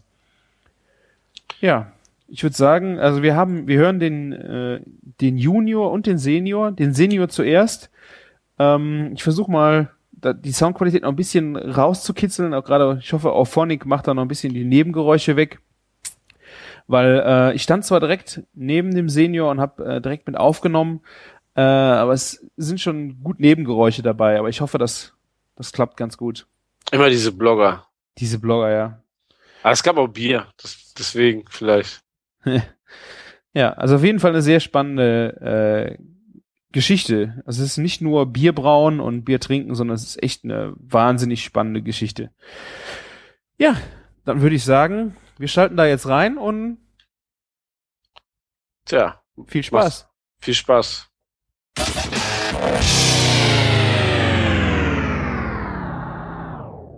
Freut mich auch, dass Sie zu uns kommen, weil ich habe Ihnen etwas Wichtiges zu erzählen und äh, hoffe, äh, dass ich äh, Ihnen auch das richtig äh, rüberbringe. Sie wissen ja alle, äh, dass wir Bierbrauen nach dem Reinheitsgebot äh, unser Bier zu brauen haben, was wir natürlich alle tun. Aber trotzdem gibt es da verschiedene Sichtweisen. Und gerade weil ja nächstes Jahr die 500-Jahr-Feier für das Reinheitsgebot sein wird, es ist ja fast zwangsläufig, dass Sie zu mir kommen und mich ausfragen, wie ich das sehe. Das sind jetzt nicht die Ersten und bin da natürlich auch etwas äh, vorbereitet und will Ihnen nur ganz kurz einmal den, den Verlauf unserer Entwicklung sagen, um dann unsere Positionierung, die wir uns in diesen 25 Jahren erarbeitet haben, äh, dann äh, zu erläutern. Meine Frau und ich haben uns vor über 25 Jahren mal Gedanken gemacht, wie das weitergehen soll hier. Schon damals mit dem Reinheitsgebot, weil man halt gemerkt hat, dass die industrielle Bierproduktion sich immer mehr von dem entfernt, was der Verbraucher einfach von uns erwartet, nämlich äh, Bier nicht nur als Genussmittel zu sehen, sondern auch als äh, Nahrungsmittel. Und weil das auch so war, ist auch deutsches oder speziell auch bayerisches Bier, ich möchte sagen, weltberühmt äh, geworden.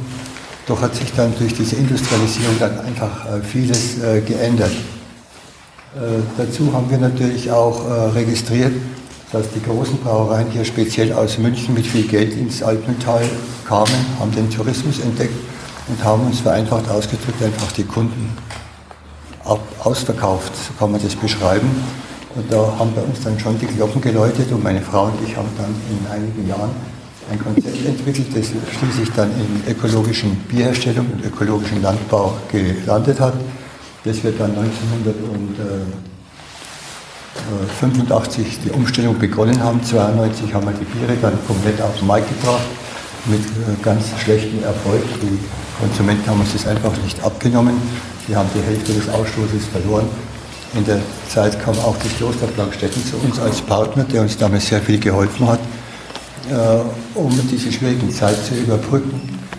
Und seit 2010 können wir sagen, dass wir nach dieser Talfahrt und schwierigen Zeit auch der Stagnation dann seitdem eine konstante, nachhaltige Entwicklung haben. Die wir haben letzten Jahren immer zweistellige Zuwachsraten.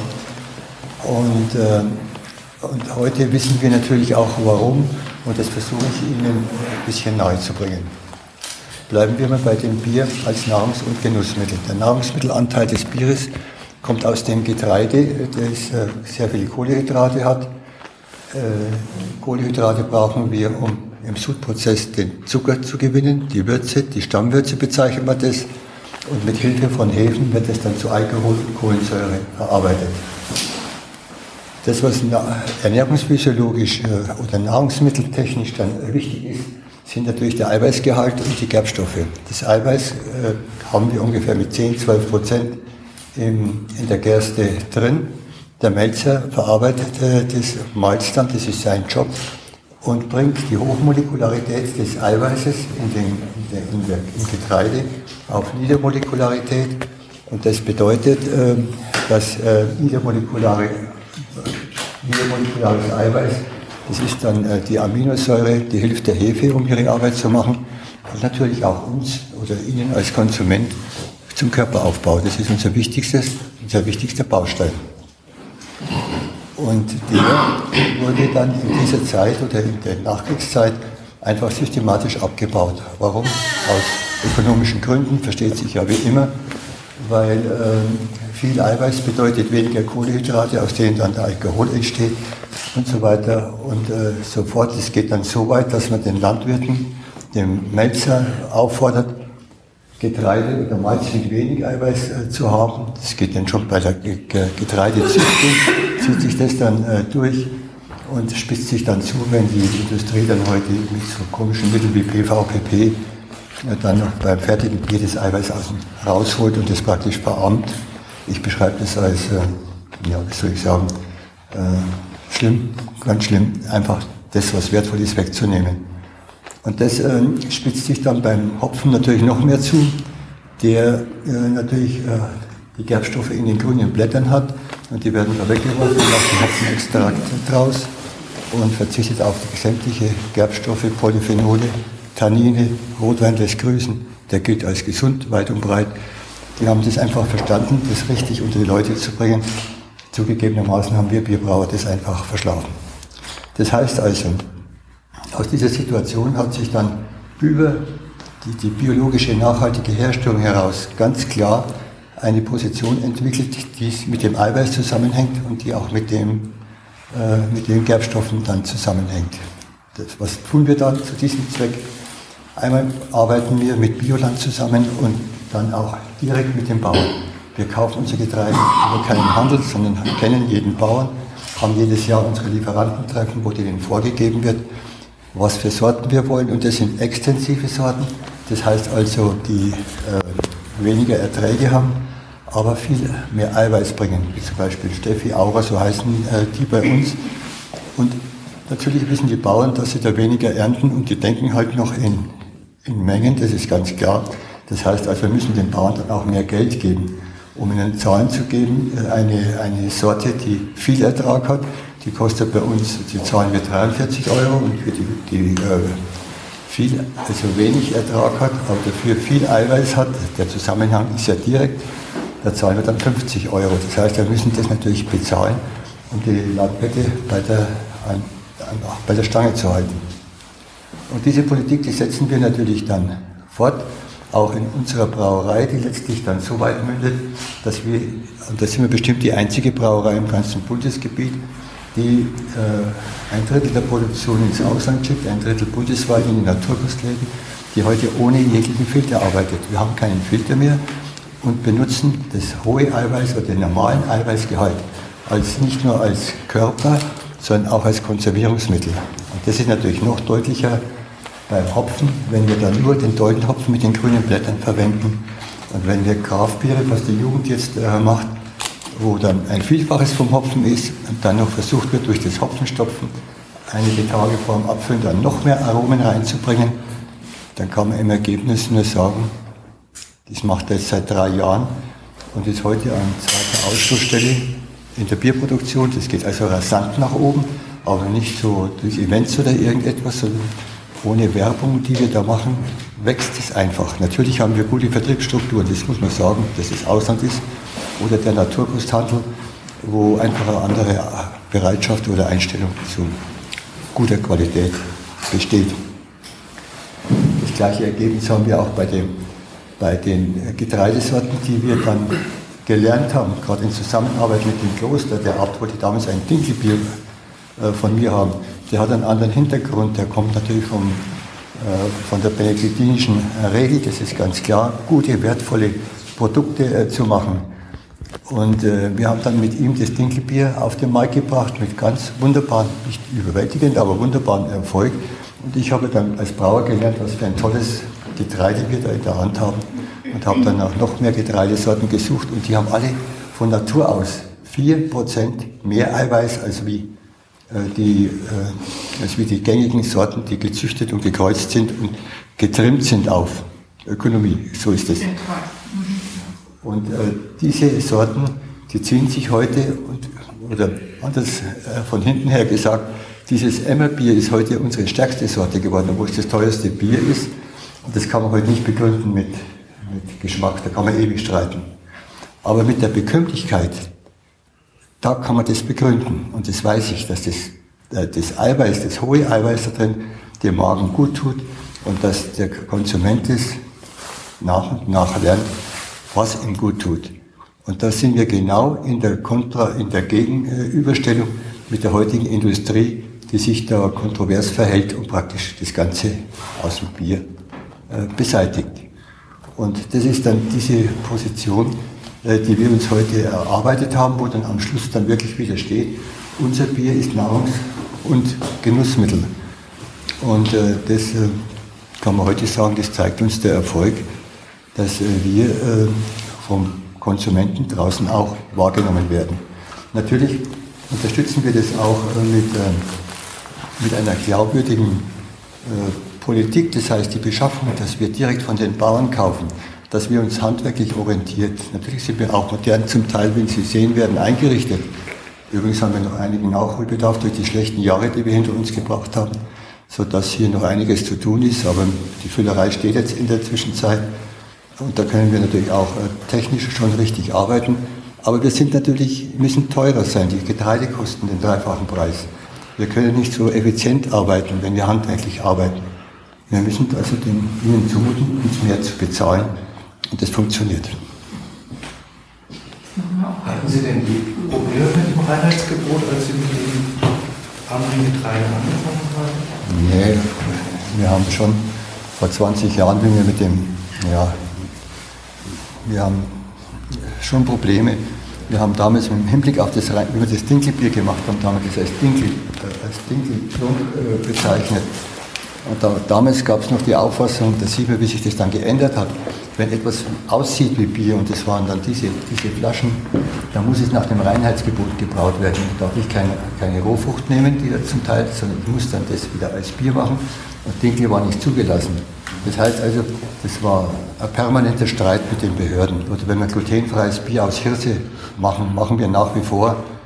Äh, da, da, haben sie alle Augen äh, zugedrückt, weil ihnen die Idiotie, sage ich mal, wirklich dann einmal geläufig geworden ist, dass man höchst wertvolle Getreidesorten, da zähle ich auch einen Reis und den Mais dazu, einfach auf die Verbotsliste äh, setzt, das einfach willkürlich macht und das über, was weiß ich, an der sich ändernden Zeit äh, vorbei beibehält.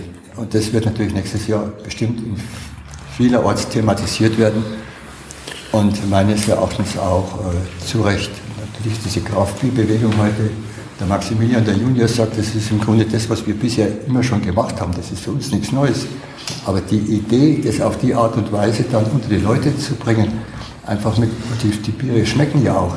Wenn ich gerade von unserem Dolden Sud spreche, der, der kommt einfach an. Das wissen wir. Die Kombination zwischen Gerbstoffe und Eiweiß äh, bringt einfach dann diesen Erfolg, den wir jetzt natürlich auch drin brauchen. Aber 1516 stand ja auch noch nichts von Weizen im, im Reinheitsgebot im sogenannten. Also das war auch ein Kerster erwähnt. Also ja, vom Weizen steht auch nichts drin.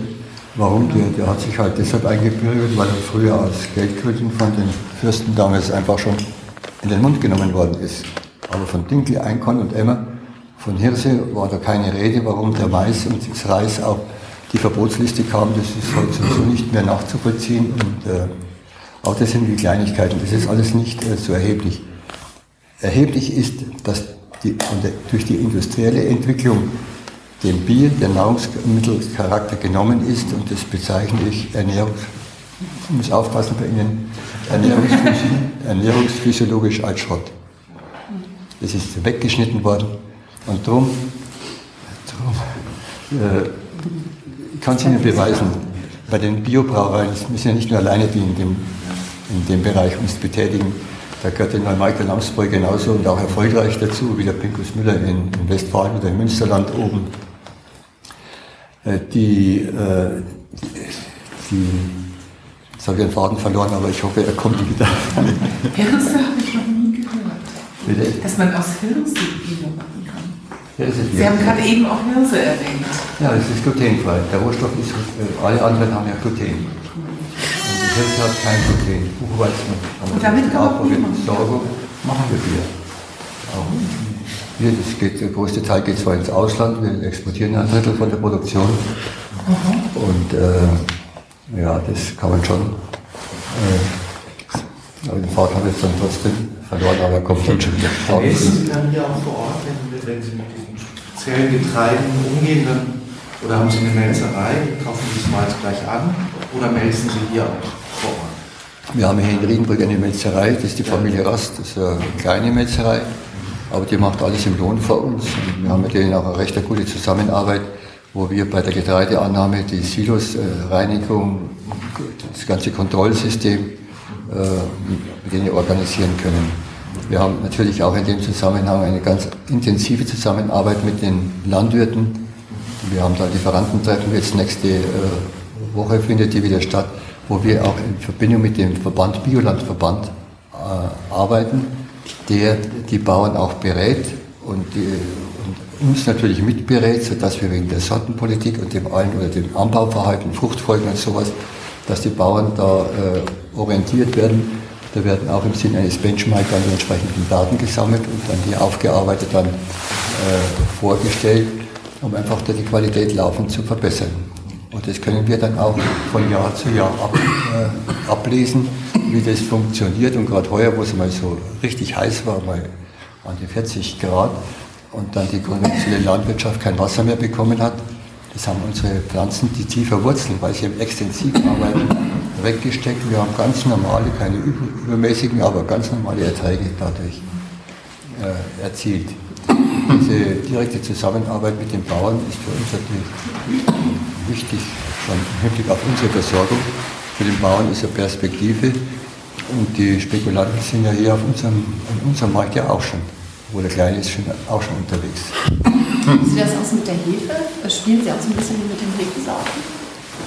Mit der Hefe, wir verwenden natürlich äh, herkömmlich diese untergärigen Hefen, äh, die wir für Pilz und Helles nehmen, dann die obergärige für Weißbier. Und der Maximilian arbeitet natürlich schon mit zwei anderen Hefen. Äh, Die müssen ja alles, was wir jetzt da mit diesen anderen Getreidesorten machen, müssen wir ja obergärig machen, müssen wir. Auch ist ein Unsinn, den das, Getreide, äh, das Reinheitsgebot uns vorschreibt. Äh, Und äh, das ist dann eine Altbierhefe und eine Ale-Hefe, die wir für diese Kraftbiere dann halt für diese speziellen und hoch äh, hopf- gehopften Biere dann äh, verwenden. Was ist der Grund, dass die Industrie diesen, äh, diesen Charakter, den Sie so ansprechen, äh, weggeschnitten hat? Warum hat die Industrie das gemacht, wenn es eh schon im Bier drin war? Hat das Effizienzgründe oder ist es schwieriger, mit solchen Bieren zu arbeiten? Oder warum hat die Industrie das weggeschnitten? Das sind rein ökonomische Gründe. Das ist, wenn Sie heute den Hopfenextrakt verarbeiten, der, das läuft automatisch, alle zwei Stunden läuft ein Sud. Wir müssen den Hopfen einlagern, wir müssen ihn kalt machen, wir müssen ihn reinigen lassen, müssen einen Teil dann zu Pellets pressen, müssen zwei Jahre lagern und so weiter. Das sind nur ökonomische Gründe, genau wie ich es beim Eiweiß erklärt habe. Ja. Das ist der Grund. Und dass das, aber das, das, das sind ja die Dinge, die uns in der ganzen Lebenswirtschaft tagtäglich begegnen, dass hier die, die Lebensmittelqualität sich in einer permanenten Todes, Todesspirale, muss ich schon sagen, bewegt. Es geht wunderbar Verrückte wie meine Frau und ich und noch einige, die dann versuchen, ähm, durch das Gegenschwimmen gegen den Strom sich auch eine Existenz aufzubauen. Und das können wir heute schon behaupten, dass es funktioniert, dass, dass man da auch leben kann, weil ein Markt ja doch dann für uns da ist. Denn wir müssen halt die richtigen Vertriebswege äh, finden. Wir haben hier die Hälfte vom Ausstoß verloren, weil in den Wirtshäusern herum die Leute das einfach nicht mitgemacht haben. Wir waren Spinner, das ist klar. Aber heute, ich sage, wir müssen auf, aus der Not sind wir heute im Bundesgebiet unterwegs. Aus der Not sind wir heute in, ganz Europa unterwegs und verkaufen dort auch mit Erfolg unser Bier. Wir haben im Ausland die letzten Jahre noch, es gab aber schlechte Jahre, aber die letzten Jahre steigt es da unwahrscheinlich an. Kirsch. Was ist Ihr Ausstoß? 30.000 ungefähr. Das ist eine kleine Brauerei. Sie wissen, was die Großen heute ausstoßen, da müssen wir wieder nichts dazu. Gucken Sie sich auch Trend, der neueste Trend in Craft Beer, so Sour Saisons, ne? Gucken Sie sich auch sowas an? Moment. Sauerbiere?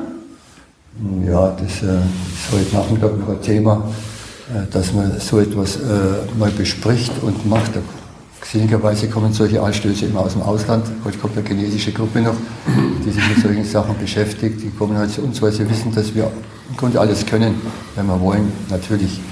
Und da ist man natürlich immer in Bewegung. Wie, äh, wir machen zum Beispiel hier auch ein Kastanienbier oder ein, äh, ein Bier aus Quinoa soll ich jetzt nicht unbedingt schreiben, weil das, da, da, da kommt, ich glaube, heute schreiben sie uns nicht mehr, weil auch die Behörden inzwischen die Glockenleuten hören, dass die äh, gegen solche Sachen dann äh, nicht mehr vorgehen. Die haben heute sowieso alle Hände voll zu tun, weil gerade die Grafbrauer, muss schon sagen, die Behörden einfach bewusst oder unbewusst einfach ärgern, indem ihnen auch viele verrückte Sachen einfallen, die, die man nicht unbedingt dann ganz ernst nehmen sollte. Stichwort bewusst oder unbewusst, glauben Sie, dass es tatsächlich so eine Abwehrreaktion ist sozusagen von den, von den, von den Industriellen und von den, den Alteingesessenen? Was? Also, also mein, mein, bilde mir ein, festgestellt zu haben, dass gerade in Bayern die Kraftbierbrauer und diejenigen, die versuchen sozusagen jenseits oder neben dem Reinheitsgebot Bier zu produzieren, die haben Schwierigkeiten bekommen. Stichwort Kammer Bavaria und Vanille Stout und ähm, was in anderen Bundesländern ja nicht so nicht ganz so extrem der Fall ist. Da herrscht deutlich mehr Freiheit. Ich frage mich, ob das tatsächlich, ähm, ja, woher kommt es sozusagen, dass es hier so streng zugeht und äh, andernorts nicht?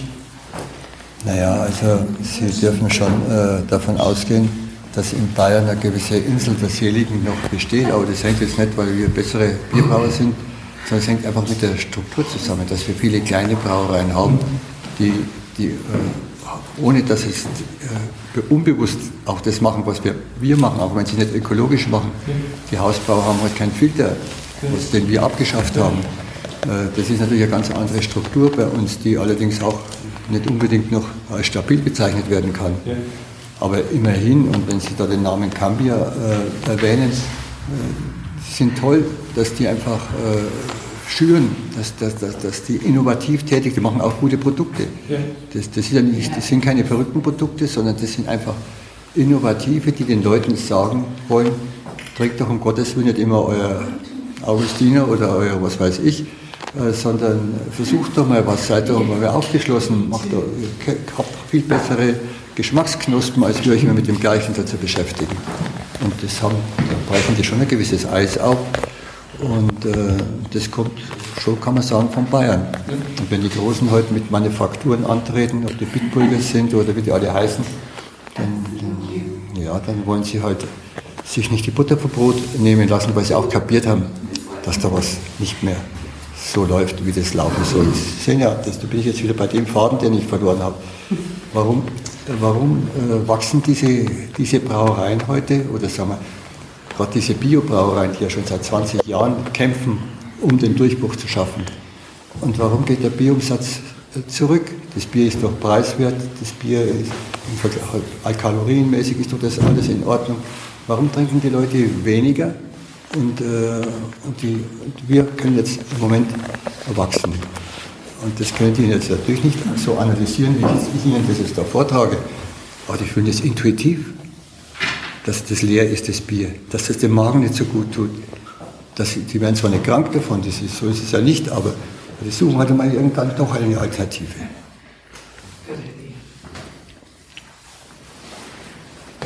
So. Craft Beer ist flüssiges Brot quasi. Ja, das Emmerbier, wenn Sie dann verkosten, dann denken Sie bitte ans Brot. Das, äh, das, ist also das macht meiner Meinung nach das Eiweiß aus das hier einfach bleibt. Und die konservieren auch, der Gerbstoffe konservieren doch, stärken den Kreislauf und äh, Stoffwechsel wird gefördert. Und was soll ich da alles da erzählen? Das, das ist halt so. Und das wollen die Menschen ja. Das ist, okay. Haben Sie noch Fragen? Dann würde ich dann vorschlagen, gäbe viel zu erzählen, was wir sonst noch machen. Von, ja, aber das, äh, was eine Bierbrauerei ist, das wissen Sie. Aber das ist der Kern unserer Philosophie. Das ist die Handwerklichkeit, das ist die Identität, die, die noch stärker ist als wie das Handwerkszeug. Das ist für uns der, der nachhaltige Biobetrieb, das ist ganz klar. Und dann steht halt am, am Schluss dann das Nahrungsmittel Bier wieder da. Und das darf man jetzt dann auch, das ist vielleicht der Punkt, den ich Ihnen dann vielleicht doch, wenn Sie, Sie kennen das bestimmt auch, das Urteil aus Ravensburg, dass der Kollege da sein Bier nicht mehr als bekömmlich äh, bezeichnen darf. Wie soll ich das sagen? Das, das Gericht äh, hat sicherlich recht, wenn Sie, wenn, äh, bei den Industriebieren, das, die, die, Bekömmlichkeit ist fort. Aber bei uns ist sie drin. Und darum schreiben wir es dann, was soll jetzt mit das beschreiben? Ich, meine, ich habe keine Lust mehr, in meinem Alter noch zu streiten obwohl es an und für sich ein sehr tolles Thema wäre, das, das wieder so darzustellen, das Ganze. Wir schreiben halt dann da wohl bekommst oder zum Wohle, da kommt das ja alles zum Ausdruck, dass das, dass das einfach so ist. Das, ja, das gibt es ja schon über hunderte von Jahren, diese Begleitung des, des Bieres als Getränk. So, haben Sie noch Fragen? Dann kriegen wir was zu trinken.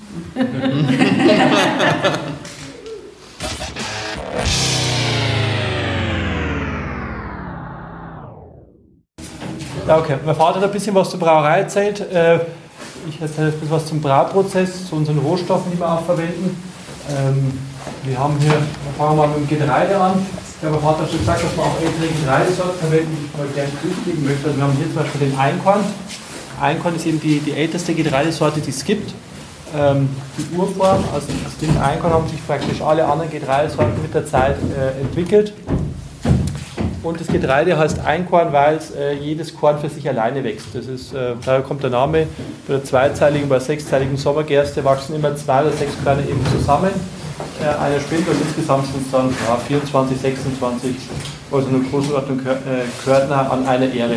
Aber der Name Einkorn kommt dann eben daher, dass das Korn äh, für sich alleine wächst.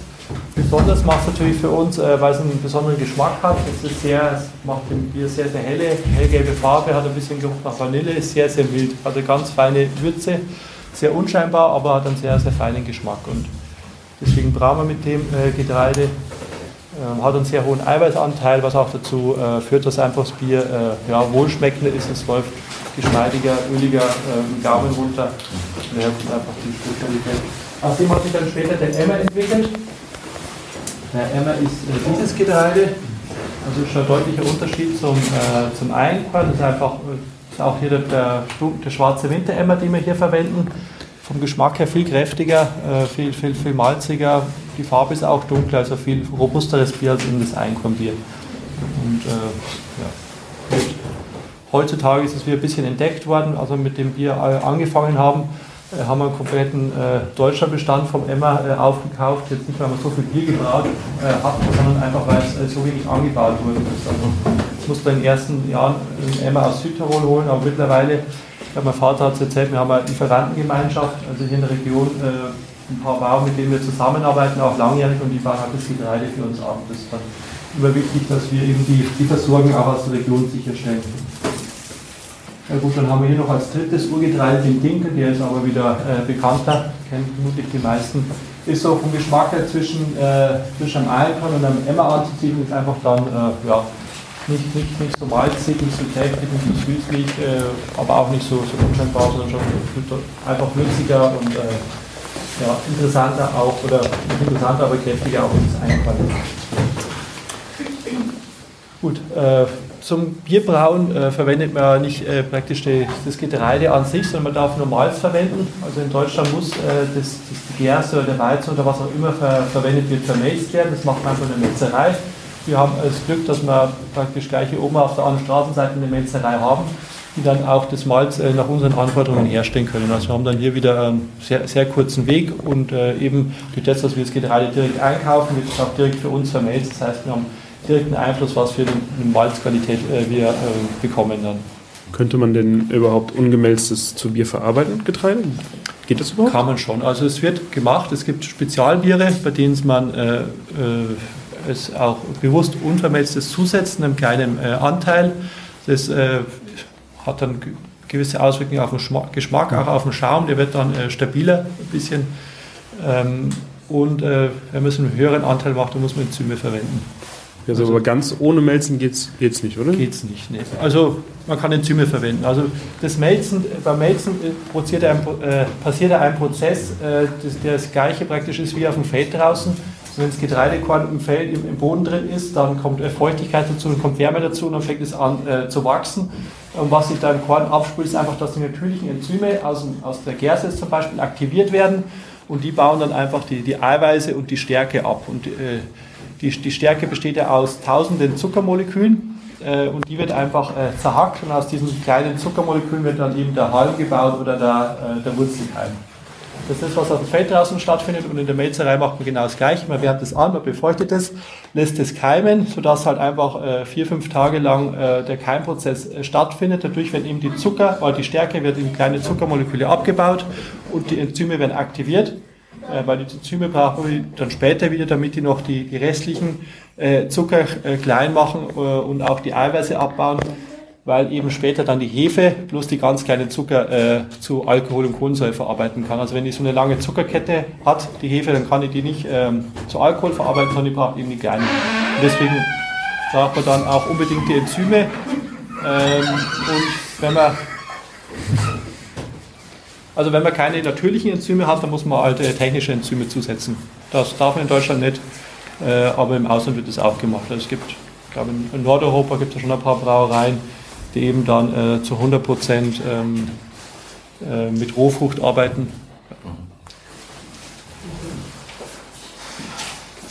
Gut, der zweite Rohstoff, äh, den wir hier haben, ist der Hopfen. Ähm, wir kaufen auch den Hopfen direkt ein. Ähm, wir verwenden den Hopfen, so wie er hier ist, eben als naturdeutschen Hopfen oder aus, auch als Pellets. Pellets, wir haben die Pellets 90, die werden entweder die Dolden äh, werden, ähm, die werden vermahlen und werden dann als kleine äh, Pellets gepresst. Das sieht das ähnlich aus wie hier. Hat halt den Vorteil, der Hopfen ist besser lagerbar, der wird unter einem Schutzgas dann äh, luftig verpackt und ähm, muss er auch, weil Hopfen ist sehr sensibles, äh, ist, ist, ein Gewürz und wenn der äh, an längerer Zeit in der Luft äh, ist, dann äh, oxidiert der und ähm, die, die, Aromenstoffe, die verändern sich, die werden alt, die riechen an Käse, kann man nicht mehr so gut zum Bierbrauen verwenden. Das, das Wichtige vom Hopfen, äh, wenn man den in der Mitte aufbricht, äh, ist da drin das gelbe Pulver, das ist das Lupulin und im Lupulin sind die Bittersäuren, die bittere, die Würze vom Bier machen, aber auch äh, die Hopfenöle. Also Hopfenöle sind ätherische Öle, die dann eben für das Aroma vom Bier sorgen. Und es gibt sehr viele Hopfensorten. Es gibt äh, Sorten, die sind eben bitterer, es gibt Sorten, die haben mehr äh, ja, äh, Hopfenöle und je nachdem, nach den Eigenschaften oder auch den äh, Charakteristiken vom Bier äh, verwendet man halt eher die, die Bittersorten oder die Aromasorten. Die kann man auch dann während dem Kochprozess zu unterschiedlichen Zeitpunkten dazugeben, dass man dann mehr, wieder mehr die bittere hat oder von den Aromasorten mehr die, die, die das Aroma. Wie viele verschiedene Hopfensorten arbeiten Sie? Wir haben äh, acht verschiedene mittlerweile. Also wir haben äh, früher hatten wir bloß eine einzige Hopfensorte mit den Spalter Select für alle unsere Biere. Aber wie ich dann zurückgekommen bin, äh, ich war eine Zeit lang im Ausland äh, und dann mit dem äh, India Pale Ale im Deutschland angefangen haben, da haben wir dann mehrere Sorten eingeführt. Und die haben wir zum Beispiel auch amerikanische Sorten wie den Cascade, aber der wird mittlerweile auch in Bayern angebaut. Das ist ein bayerischer Cascade. Der ist auch ein bisschen anders äh, wie der amerikanische. Also beim Hopfen ist immer sehr wichtig, auch wo der äh, angebaut wird. Die, die Umwelteinflüsse, die, die Temperaturen, die Feuchtigkeit, der Boden wirkt sich dann auch wieder aufs Aroma aus. Und ob es ein deutscher oder ein neuseeländischer, amerikanischer Cascade ist, ist ein Unterschied. Erik Toff hat mir erzählt, mit dem ich länger unterhalten habe, er wurde jedes Jahr blind Partien selektioniert Ja. bei seinem Hopfenbau und er würde in neun von zehn Fällen immer äh, sozusagen die gleichen, die gleichen Äcker äh, auswählen, obwohl er nicht vorher nicht weiß, äh, was was ist. Ganz einfach, weil äh, Ja, klar, man braucht mehr Erfahrung dazu. Wir haben leider den, also wir haben leider noch nicht so die Auswahl. An, an Biohopfen ist halt sehr, sehr, sehr wenig. Wir haben drei ba Bauern, die die Bioland-Biohopfen anbauen in Bayern und äh, ja, da ist einfach noch nicht die Menge da. Da sind wir gerade dabei, dass, äh, dass das lang, weil Hopfen ist auch nicht eine Pflanze, die pflanze ich jetzt einfach mal an, dann habe ich im nächsten Jahr äh, genügend Ertrag. Und er braucht einfach äh, vier, fünf Jahre, bis er einfach zum vollen Ertrag und die volle Aroma äh, äh, ja, Ausfaltung oder ähm, Entfaltung hat. Und, äh, ist einfach ein bisschen länger. Gut, wir verwenden keinen Hopfenextrakt, äh, wie es zum Beispiel auch von Industriebrauereien gemacht wird. Äh, da werden äh, aus dem Hopfen werden mit äh, technischen Verfahren, mit, mit Alkohol oder Kohlensäure, äh, wird äh, die, praktisch die Bitterstoffe, die Aromastoffe extrahiert werden dann in der Hopfenextrakt ist dann so eine wachsartige äh, Flüssigkeit, die werden dann in Dosen ins Bier reingeschmissen, das löst sich dann langsam auf. Hat den Vorteil, äh, dass einfach man besser dosieren kann und dass man weniger Gerbstoffe hat. Gerbstoffe sind für die Industrie schlecht, weil die machen das Bier nach einer Zeit ähm, trüb, das wollen die nicht. Äh, während bei uns das äh, eigentlich egal ist, weil unsere Biere sind alle unvertrübt, sind sowieso naturtrüb und deswegen ähm, können die Gerbstoffe auch drin bleiben. Wir sind sogar froh, dass sie drin sind, weil sie das Bier auch äh, stabilisieren. Also die Biere von der Geschmacksstabilität sind die, äh, länger, schmecken die länger gleich, die altern nicht so schnell. Ähm, und ich weiß, mein Vater hat es vielleicht schon äh, gesagt, also äh, Gerbstoffe, Polyphenole haben auch einen gesundheitspositiven Aspekt. Man kennt es vom, vom Rotwein, wo sie drin sind sind halt auch im Bier drin, äh, kommen vom Malz, kommen auch vom Hopfen äh, und äh, vor allem die, die aus dem Hopfen kommen, sind eben ähnlich wie die aus dem Rotwein und deswegen wollen wir die einfach auch drin haben und nicht äh, rausfiltern, so wie es einfach von Industriebrauereien gemacht wird. Ja, äh, die dritte Zutat, die man zum Bierbrauen verwendet, ist die Hefe. Hefe ist äh, wichtig, weil es einfach nochmal die Bier, weil es für jeden Bierstil eine, oder für verschiedene Bierstile unterschiedliche Hefesorten gibt. Ähm, die Hefen gibt da grundsätzlich zwei verschiedene ähm, ja, Sorten, einmal die untergärige, einmal die obergärige. Die untergärige Hefe verwendet man hauptsächlich für helle Biere, Lagerbiere, dunkles äh, Bier, bayerisches Dunkel zum Beispiel, Festbier, Oktoberfestbier, Pilz, die werden alle mit untergäriger Hefe gemacht. Ähm, und obergärige Hefe verwendet man für Weißbier, hauptsächlich aber auch für Kölsch, Alt, die belgischen Biere, für die, die äh, die Blondes oder die, die, die Triples sind obergärig, auch Ales, äh, typisch für England oder Amerika sind auch äh, obergärig gebraut, genauso wie Porter. Wobei Porter gibt es obergärig und untergärig. Also die Hefen unterscheiden sich zum einen durch, äh, durch die Gärart. Also die untergärigen Hefen, die setzen sich am Ende von der Gärung unten ab. Deswegen heißen untergärigen, während die obergärigen äh, halt am Ende von der Gärung sich oben hoch in den Schaum gehen. Und die unterscheiden sich auch durch die Gärtemperatur. Die untergärigen vergären ungefähr bei 10 Grad, während die, die obergärigen bei, bei 20 bis 24 Grad vergären und dadurch einfach auch andere äh, Aromenstoffe bilden. Also es schmeckt meistens fruchtiger, äh, würziger, intensiver, blumiger, als es zum Beispiel die untergärigen Hefen, die halt einfach ja, nicht, nicht so äh, eine Aromenvielfalt haben wie die, die obergärigen Hefen. Die, die vierte Zutat zum Bierbrauen äh, ist eben das Wasser, aber da gehen wir dann später nochmal vorbei, wenn wir an unserem Brunnen sind. Jetzt würde ich mal sagen, gehen wir rein ins Sudhaus und äh, ja, haben wir die Sudkäste und erzähle ich dann nochmal was zum Bierbrauprozess.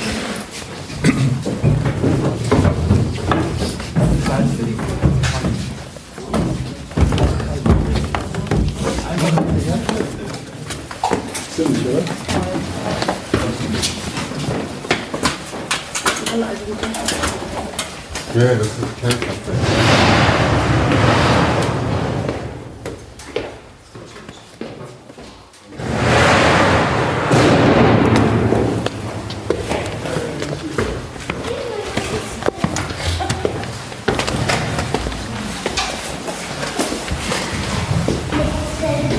Nichts drin. In dem anderen. Da ist auch nichts drin.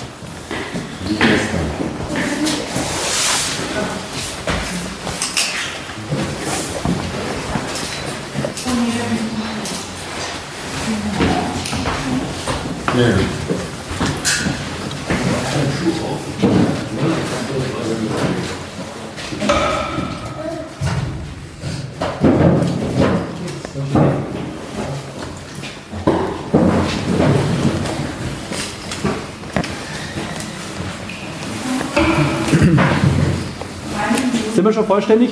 Nee.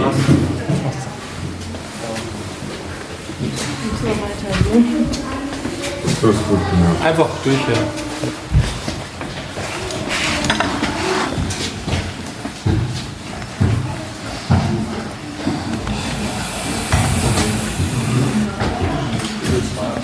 Ja, also wir haben ein sogenanntes Zwei-Geräte-Sudhaus. Äh, Wir haben zwei Geräte hier, mit denen wir das Bier gebraut äh, denen wir das Bier brauen. Wir fangen hier an. Äh, Das hier ist die, die, die Maische und die Würzepfanne. Also wird, hier wird zuerst eingemeischt und meischen heißt einfach, dass Wasser mit, ähm, äh, Malz, mit dem geschroteten Malz vermischt wird. Ähm, das wird dann bei ungefähr 45 Grad wird eingemeischt, wird dann langsam aufgeheizt auf 78 Grad und während dieser Zeit arbeiten eben die natürlichen Enzyme aus Malz und äh, lösen äh, die, die Inhaltsstoffe vom Malz in die, in die Flüssigkeit, in die, in die Maische rein. Es geht einfach darum, dass die Zucker und die Eiweiße äh, einfach rausgelöst werden äh, und dass man einfach das, was man später dann äh, zum, zum Bierbrauen hat, was eben den Geschmack und die äh, ausmacht, ähm, rausgelöst wird. Dauert ungefähr zwei, zweieinhalb Stunden. Danach wird herübergepumpt in den Läuterbottich. Der Läuterbottich hat unten einen Siebboden. Äh, auf dem Siebboden setzt sich dann das Malz ab und die Flüssigkeit fließt langsam durch. Das ist äh, dann eine Trennung fest von flüssig. Äh, die festen Bestandteile, praktisch das ausgelaugte Malz oder wie man es dann nennt, die, die Drehbern, die bleiben drüben im Läuterbottich, während die, die, die Flüssigkeit äh, wieder hier in die, in die Maische oder in die Würzepfanne zurückgepumpt wird. Äh, und hier wird dann auch gekocht. Also dauert dann nochmal eineinhalb, zwei Stunden, wird gekocht, äh, wird dann nochmal der Extrakt, also die, die Konzentration vom Bier eingestellt ähm, und äh, es kommt der Hopfen dazu. Der Hopfen, damit, die, damit der bittere, damit die im Bier bleibt, muss man den auch eine Stunde lang kochen, also damit eben die Bittersäuren äh, wasserlöslich sind. Das kommt dann hier dazu, da gibt man am Anfang eben die, die Bitter, Bitterhopfen dazu und dann am Ende die Aromahopfen, äh, weil die, von den Aromahopfen, da erwartet man nicht so viel Bittere, dafür aber die, die Aromen und die Aromen, die würden, wir, würden einfach verloren gehen, wenn man die eine Stunde oder eineinhalb Stunden kocht. Das sind ätherische Öle, das, das geht verloren und äh, deswegen gibt man die einfach am Ende dazu. Da lösen sich dann die Hopfenöle, aber halt nicht so die, die, die Bittersäure. Ja. Der, der Brauvorgang dauert ungefähr äh, ja, acht bis zehn Stunden, je nach Bierstärke auch, wie, wie, wie stark die Biere sind, äh, wie konzentriert die sind. Also ein Bock dauert länger wie, wie ein normales Bier. Äh, wir machen normalerweise zwei Sude am Tag. Also die erste wird dann nachts um, um 11 Uhr eingemeischt, ist dann in der Früh um 7 Uhr fertig. Da wird dann der zweite eingemeischt, äh, der ist dann nachmittags um 4, 5 Uhr fertig. Wir machen pro Sud 8000 Liter. Das ist unsere Rechargengröße. Und brauen täglich, ja? Wir brauen täglich. Also am Wochenende jetzt nicht, aber wir fangen äh, heute Abend dann an äh, und äh, bis halt dann Freitag. Freitag wird dann alles gereinigt. Ähm. So machen so acht, neun Züge in der Woche ungefähr. Also es wird halt immer, wir haben ja über 20 verschiedene Biersorten, das muss halt immer durchgewechselt werden. Machen es nicht äh, zehn helle hintereinander oder äh, fünf Weizen, sondern es wird eigentlich immer äh, abgewechselt und ein Bier nach, nach dem anderen gebraut. Die Trebern, die dann überbleiben, die kommen dann, werden dann ausgetrebert, da steht dann draußen Anhänger von den Landwirten, mit denen zusammenarbeiten, es wird dann wieder verfüttert als Viehfutter für Kühe meistens. Haben Sie auch Gastbrauer hier? Gypsy-Brauer, die mal kommen? Äh, jein. Ja. Ja, ja. Also wir arbeiten zum Beispiel mit, dem, äh, mit der kreativen Brauerei aus äh, Kehrwieder aus Hamburg zusammen. Ähm, wir haben mit der Brooklyn Brewery was zusammen gemacht, ähm, aber es ist nicht so, dass wir jetzt da regelmäßig jemanden da haben. Da sind wir leider auch zu voll. Also es gibt auch immer wieder Anfragen. Ähm, nicht ein Problem, aber ein Thema ist halt auch immer, dass wir eine Biobrauerei sind. Wir wollen jetzt halt nicht ähm, mit konventionellen Rohstoffen äh, arbeiten. Also wir machen 100% Bio, alles was wir machen ist Bio. Und da ist halt einfach dann schwierig, wenn jetzt einer mit, mit anderen Rohstoffen was machen möchte, äh, dass er, weil die Trennung zwischen konventionell und Bio ist dann einfach wieder schwieriger. Und deswegen fällt da vorne da schon manche wieder raus. Habt ihr noch ein Kühlschiff oder bei uns machen? Äh, nee, wir haben äh, einen Plattenkühler, also ohne Kühlschiff, ja. Ja, wenn wir hier mit Bierbrauen fertig sind, haben wir eben die Würze, die ist heiß, 100 Grad, äh, die muss dann abgekühlt werden, da haben wir dann eben einen, Plattenkühler, äh, bei dem im Gegenfluss äh, kaltes Wasser läuft. Das kalte Wasser wird durch eben im Gegenfluss aufgeheizt, kommt dann in den Wärmespeicher rein, wird dann wieder nächsten Zug wieder verwendet, damit eben die Energie nicht verloren geht. Die Würze wird dann runtergekühlt auf ja, 6,5 Grad bei untergärigen Bieren, auf 16 Grad bei obergärigen Bieren und dann kommt dann die Hefe dazu. Das Ganze wird dann belüftet, weil die Hefe, die braucht äh, viel Luft, viel Sauerstoff, damit sie sich, äh, damit sie vital ist, damit sie äh, gärkräftig ist und sich gut vermehren kann. Ähm, das kommt dann in den Flotationstank noch rein. Das ist nochmal eine Spezialität, die nicht mehr alle Brauereien haben. Aber durch den Flotationstank werden nochmal Trubstoffe entfernt. äh, und danach kommt dann die, die, die Würze mit der Hefe in die Gärtanks rein. Ähm, wir haben noch einen offenen Gärkeller. Das, äh, die meisten Brauereien haben mittlerweile geschlossene äh, Gärtanks. Bei uns ist es offen äh, aus zwei Gründen. Zum einen sind äh, die, die Gärbottiche nicht so hoch, sie sind breiter. Da ist nicht so ein starker Druck auf die Hefe. Die Hefe kann dadurch stressfreier arbeiten und produziert äh, andere Aromenstoffe, äh, bekömmliche Aromenstoffe, als wie wenn sie unter Druck wäre. Das zweite ist, ähm, beim Bier, also setzt sich oben dann nochmal eine, eine Schicht ab mit, äh, mit äh, Gerbstoffen aus dem Hopfen, äh, Malzgerbstoffen äh, und die können wir dann von oben abheben. Das können äh, andere Brauereien, die eben geschlossene Gärtanks haben, können es nicht. Äh, und äh, aber aus unserer Sicht wichtig, weil die Biere natürlich einfach nochmal bekömmlicher sind, weil diese, diese Hopfenharze oder diese Gerbstoffe, wenn die dann später durch das Bier wieder durchfallen, also irgendwann äh, Während der Gärung bildet sich Kohlensäure, durch die Kohlensäure bleiben die oben, bilden oben eine Decke, aber irgendwann ist die Kohlensäure dann weg, die Kohlensäurebildung, und die Decke fällt dann schon langsam durch. Dadurch gibt es wieder unedle Stoffe ans Bier ab. Äh, Und das verhindern wir einfach durch das, dass wir es abheben. Äh, Und noch ein Vorteil ist, dass wir bei den obergärigen Bieren, die ja eben obergärig heißen, weil die Hefe am Ende von der Gärung sich oben absetzt, können wir eben die Hefe von oben äh, ernten. Und dadurch können wir nochmal die Hefe selektieren. Das heißt, wir ernten von oben die, die frischeren, die vitaleren, die jüngeren Hefezellen, während die, die älteren Hefezellen sich unten absetzen. Aber man muss halt dazu wissen, die Hefe verwendet man immer wieder. Äh, der- Man hat am Anfang eine Reinzucht, wo aus einer einzelnen Hefezelle eben eine gewisse Menge äh, Hefe äh, vermehrt wird, so dass man einfach äh, genau diese diesen Hefestamm hat, den man haben möchte, den man braucht für den Biertyp. Den gibt man dazu, der vermehrt sich dann auf das vier- bis sechsfache, einfach durch äh, Zellteilung. Äh, das wird dann wieder geerntet und wird wieder für den nächsten Sud verwendet. Aber die, die Hefen, die werden, die werden bitte? Den Sauerteig sozusagen. Genau, ähnlich. Wie oft, wie oft äh, ist unterschiedlich. Die untergärigen Hefen so zwischen fünf äh, bis acht Mal und die obergärigen kann man auch äh, 12 bis 15 Mal äh, wiederverwenden. Also es kommt immer darauf an. Wir, ist ein bisschen auch ein Nachteil vom, vom obergärigen, äh, von einem offenen Gärkeller, den wir haben, weil die Hefen sich auch durch die Luft äh, verteilen können.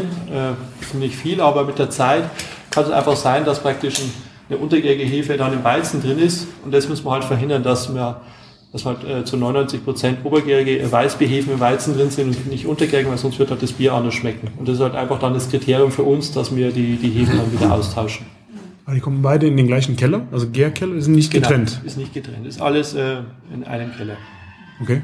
Das funktioniert gut, das zu trennen? Also, dass man dann diesen Mix, Mix nicht hin. Äh, Ja, doch schon. Aber meine, es gibt äh, Brauereien, wie zum Beispiel äh, äh, Herrenbräu in Ingolstadt, die haben einen reinen Keller für Weißbier, die verwenden die Hefe 200 Mal äh, oder auch länger. Also die verwenden die schon seit, seit Jahren, Jahrzehnten immer die gleiche Weißbierhefe, wo weitergeführt wird. Das hat der Vorteil, weil die keine anderen Hefen da drin haben. Die haben bloß diesen einzelnen Hefestamm und auch wenn die Luft was übertragen wird, gibt es da keine äh, Kontamination. Und äh, bei uns, wir müssen halt dann einfach nach einer gewissen Zeit einfach aus Sicherheitsgründen die Hefen austauschen. Also, Könnte man dann jedes Bier auch ungestundet nennen, dass sie aus der Brauerei kommt, oder ist das nochmal was anderes? Nee, also ungespundet heißt einfach, dass das Bier, also Offen gärt. Nee, nein, also bei uns wird der, die, die Hauptgärung wird offen gemacht.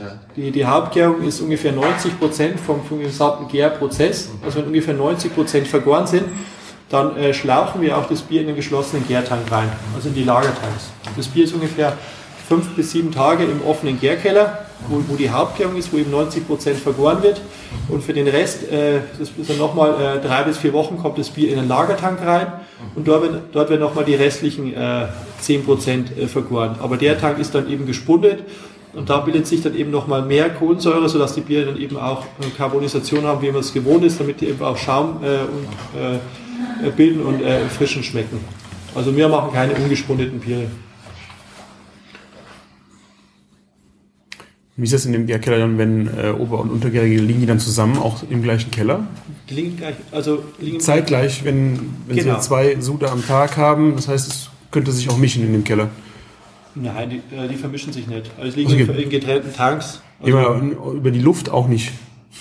Nee, also äh, minimal. Das ist, Ah, okay. äh, das sind, das ist vernachlässigbar. Es Okay. ist bloß, äh, wenn man das über, über Wochen äh, immer die, dann kann schon sein, dass das, äh, dass das mehr wird. Aber Okay. das ist bei uns auch nicht so, so passiert, dass man da wirklich mal was, was, was machen müsste. Das ist eher Sicherheitsvorrichtung, äh, ja. Ja, wir können auch mal in den Gärkeller reinschauen. Der ist wie gesagt offen. Das ist äh, ein bisschen, bisschen kritisch, weil er halt einfach, äh, weil, man, weil er sehr sauber sein muss. Das äh, ist halt der Nachteil von, von den offenen Gärbottichen. Man, man kann natürlich die Luft auch äh, nicht bloß fremde Hefen reinbringen, sondern auch Bakterien, die das Bier dann schlecht äh, äh, machen können. Deswegen, wenn wir jetzt dann reingehen, machen wir vielleicht Vierer- oder Fünfergruppen und man darf halt nicht vor äh, zu, den, zu den Bottichen gehen und darf nicht vorne anlangen oder sich nicht drüber beugen, sondern muss halt ein bisschen Abstand halten. Also, das ist, und zweiter Nachteil von offenen Gärbott ist halt, man muss das äh, Zeug schruppen. Also die Brauer müssen rein, die müssen mit, der, mit der Bürste müssen die, die Tanks äh, sauber schruppen, was natürlich viel äh, aufwendiger ist, als wenn man im geschlossenen äh, Tank einfach eine Pumpe hinhängt und da zwei Stunden lang äh, die Lauge durchlaufen lässt. Wie beim, genau wie beim Winzer. Ja.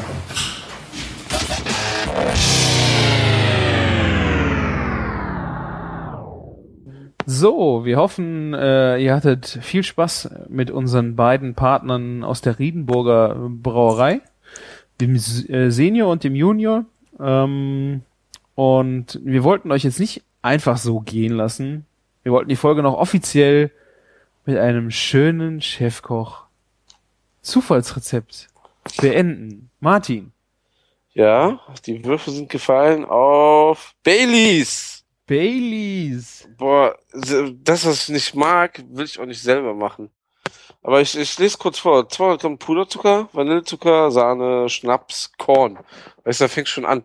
So, man nimmt einen minderwertigen Schnaps und macht das dann mit viel Zucker irgendwie trinkbar. Dann, Baileys ist doch eigentlich ja irgendwie mal irgendwie Scotch oder Whisky. Also der, der Klassiker ist wahrscheinlich echt auf Whisky, ne? Mhm. Ah, ne, ich habe mich dafür noch nie interessiert. Warte, ich, ich, ich nehme was Neues. Das ist echt so. schick mir den Link aber, nicht, dass du den vergisst. Ach, schon längst weg. Na. Äh, das ist so uninteressant, das wollen wir nicht verlinken. Räucherhähnchen, oh, das, das ist ein schönes Rezept. Und zwar 1200 Gramm Hähnchen Mhm. und ein Esslöffel Hähnchengewürz. Also einfach Hähnchengewürz. Das nimmst du dann im Ofen rein, also wäschst es ab, eine, eine halbe Stunde dann in der Gewürzmischung ziehen lassen. Mhm. 75, auf, äh, 75 Minuten auf 180 Grad im Backofen Okay. und dann in einen vorgeheizten Räucherofen auf 80 bis 90 Grad 45 Minuten. Das Was? ist das Rezept vom Wurstler. Und danach soll das Hähnchen noch zart und lecker sein oder ist es dann tot? Tot Ja. trocken. Also bei 1200 Gramm Hähnchen wird es wahrscheinlich nicht mehr so mega saftig sein. Ich, hm, ich weiß es nicht. Aber erstmal allein die Angabe, ein Esslöffel Hähnchengewürz für das ganze Hähnchen. Mega, mega Bombe. Mhm. Ja, ich kann mir auch nicht vorstellen. Also, ja, obwohl, wie lang, wie lang kommt sonst ein Hähnchen so in den Ofen? Eigentlich 90 Minuten so, ne? Würde ich mal so behaupten. Aber wenn der das schon, der hat ja ein bis zwei, was hat er geschrieben? 75 Minuten, da ist es ja eigentlich schon fast fertig. Ja, und ich meine, äh, es kommt auch 1000, wie viel Gramm hat das Hähnchen? 1200 ist auch jetzt nicht so, das ne? nicht, also für so ein kleines Hütchen, äh, Ja, da würde ich das nicht so lange in den Ofen packen. Na, Mensch, Mensch, Mensch. Wieder, ich habe auch gezogen. Veganer Apfelstreuselkuchen. jawohl. Mehl, Hefe, Pflanzenmilch, Pflanzenmilch. Ich weiß nicht, ne? Pflanzenmilch. Ja. Zucker, Pflanzenöl, zum Beispiel Albaöl, Apfelmus, äh, säuerliche äh, Äpfel, Margarine vegan, Mehl, Zucker und Zimtpulver. Naja, Margarine vegan. Ist eh. Was ist denn daran vegetar was wäre denn an der Margarine vegetarisch? Wer will denn bitte so Streusel mit Margarine machen? ja, ich weiß Alter nicht. Schwede. so sehen die Streusel aber auch aus. Wie ein Veganer oder was? Ja, einfach total scheiße. Also einfach Oh, nicht crunchy, irgendwie weggeschissen, also es sieht irgendwie bäh. Also wenn man schon sowas, äh, wenn man schon vegan backen will, kann ja kann man ja machen, aber dann bitte nicht Streusel mit Margarine, Alter. Das ist ja widerlich. Ja. Dafür ist es vegan. Das ist ein Rezept aus dem Rama Culines, ne, wie heißt das? Doch Rama Culines, oder? Dieses wie, du bist ja so ein pflanzliches Zeug. Finesse, Finesse? Finesse, keine Das ist die Ahnung. Sahneersatz aus. Das, ja, ja, irgendwie so ein Rezeptkochbuch von sowas bestimmt. Eieiei. Weißt du denn, äh, was in Margarine denn so eigentlich drin ist? Puh, ja, ähm, Pflan also erstmal ist äh, Basis ist Pflanzenöl, ne? Mhm. Und dann? Gute Frage gerade.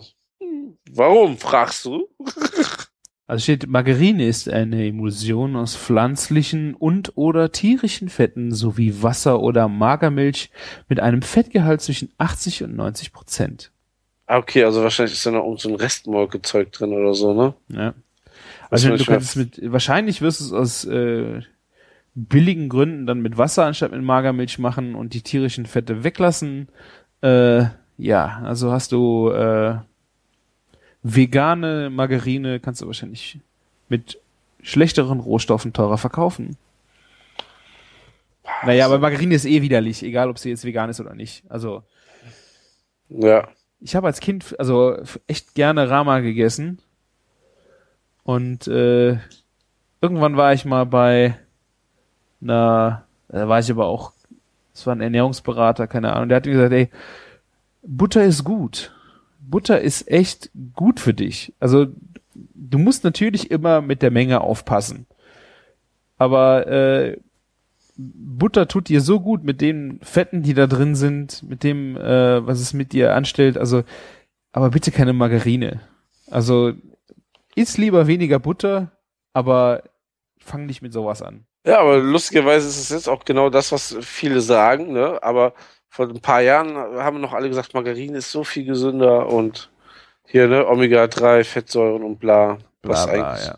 Bla bla bla. Ja, genau. Ne? Ja. So viele TV-Köche haben sich dafür für zum Affen gemacht und machen sich immer noch zum Affen.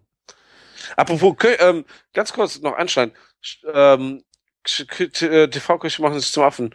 Hast du hier schon Kitchen Impossible geguckt? Nee, ich hab's noch nicht gesehen. Da war ja jetzt äh, gerade letzte Folge mit äh, Juan Amador und Genau. der Tim Melzer musste Hotdogs machen, ne? Genau, ähm, ja, also der Laden war mir schon be bekannt. The Fat Dog aus ähm, Amsterdam. Aus Recherchegründen war der Laden mir schon bekannt. Mhm. Äh, man schaut sich ja so um in der Welt, bevor man was macht in der Branche.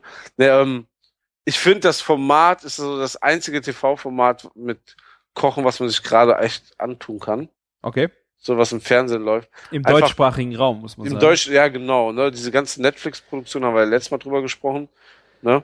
Sie sind ja schon grandios, ne? aber das ist so quasi wie Joko und Klaas reisen um die Welt und duellieren sich nur mit Kochen. Ne? Ja. Grandios gemacht, also ähm, super umgesetzt.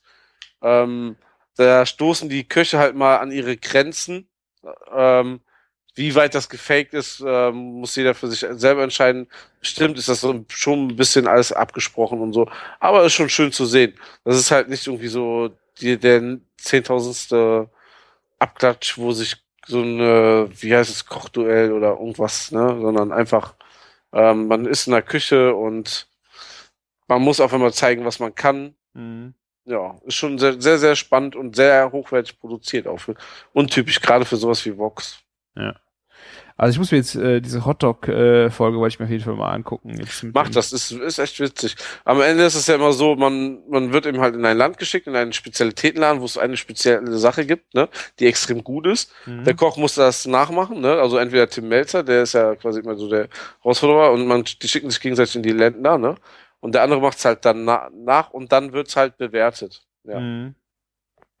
Ja, ich habe die, äh, die Pilotfolge habe ich gesehen, da war ja mit Tim Raue und das war schon echt eine, fand ich schon echt eine geile Nummer. Also da hat er äh, den Tim Raue irgendwie nach Sibirien ins letzte Hinterkaff geschickt und der musste da dann kochen. Also das war wirklich göttlich, muss ich echt sagen. Aber die neue Staffel habe ich mir noch nichts angeguckt. Äh, will ich unbedingt mal reinschauen. Ja, sehr cool. Ja, dann gucken wir alle jetzt schon Fernsehen, ne? Genau. Und hören auf zu kochen.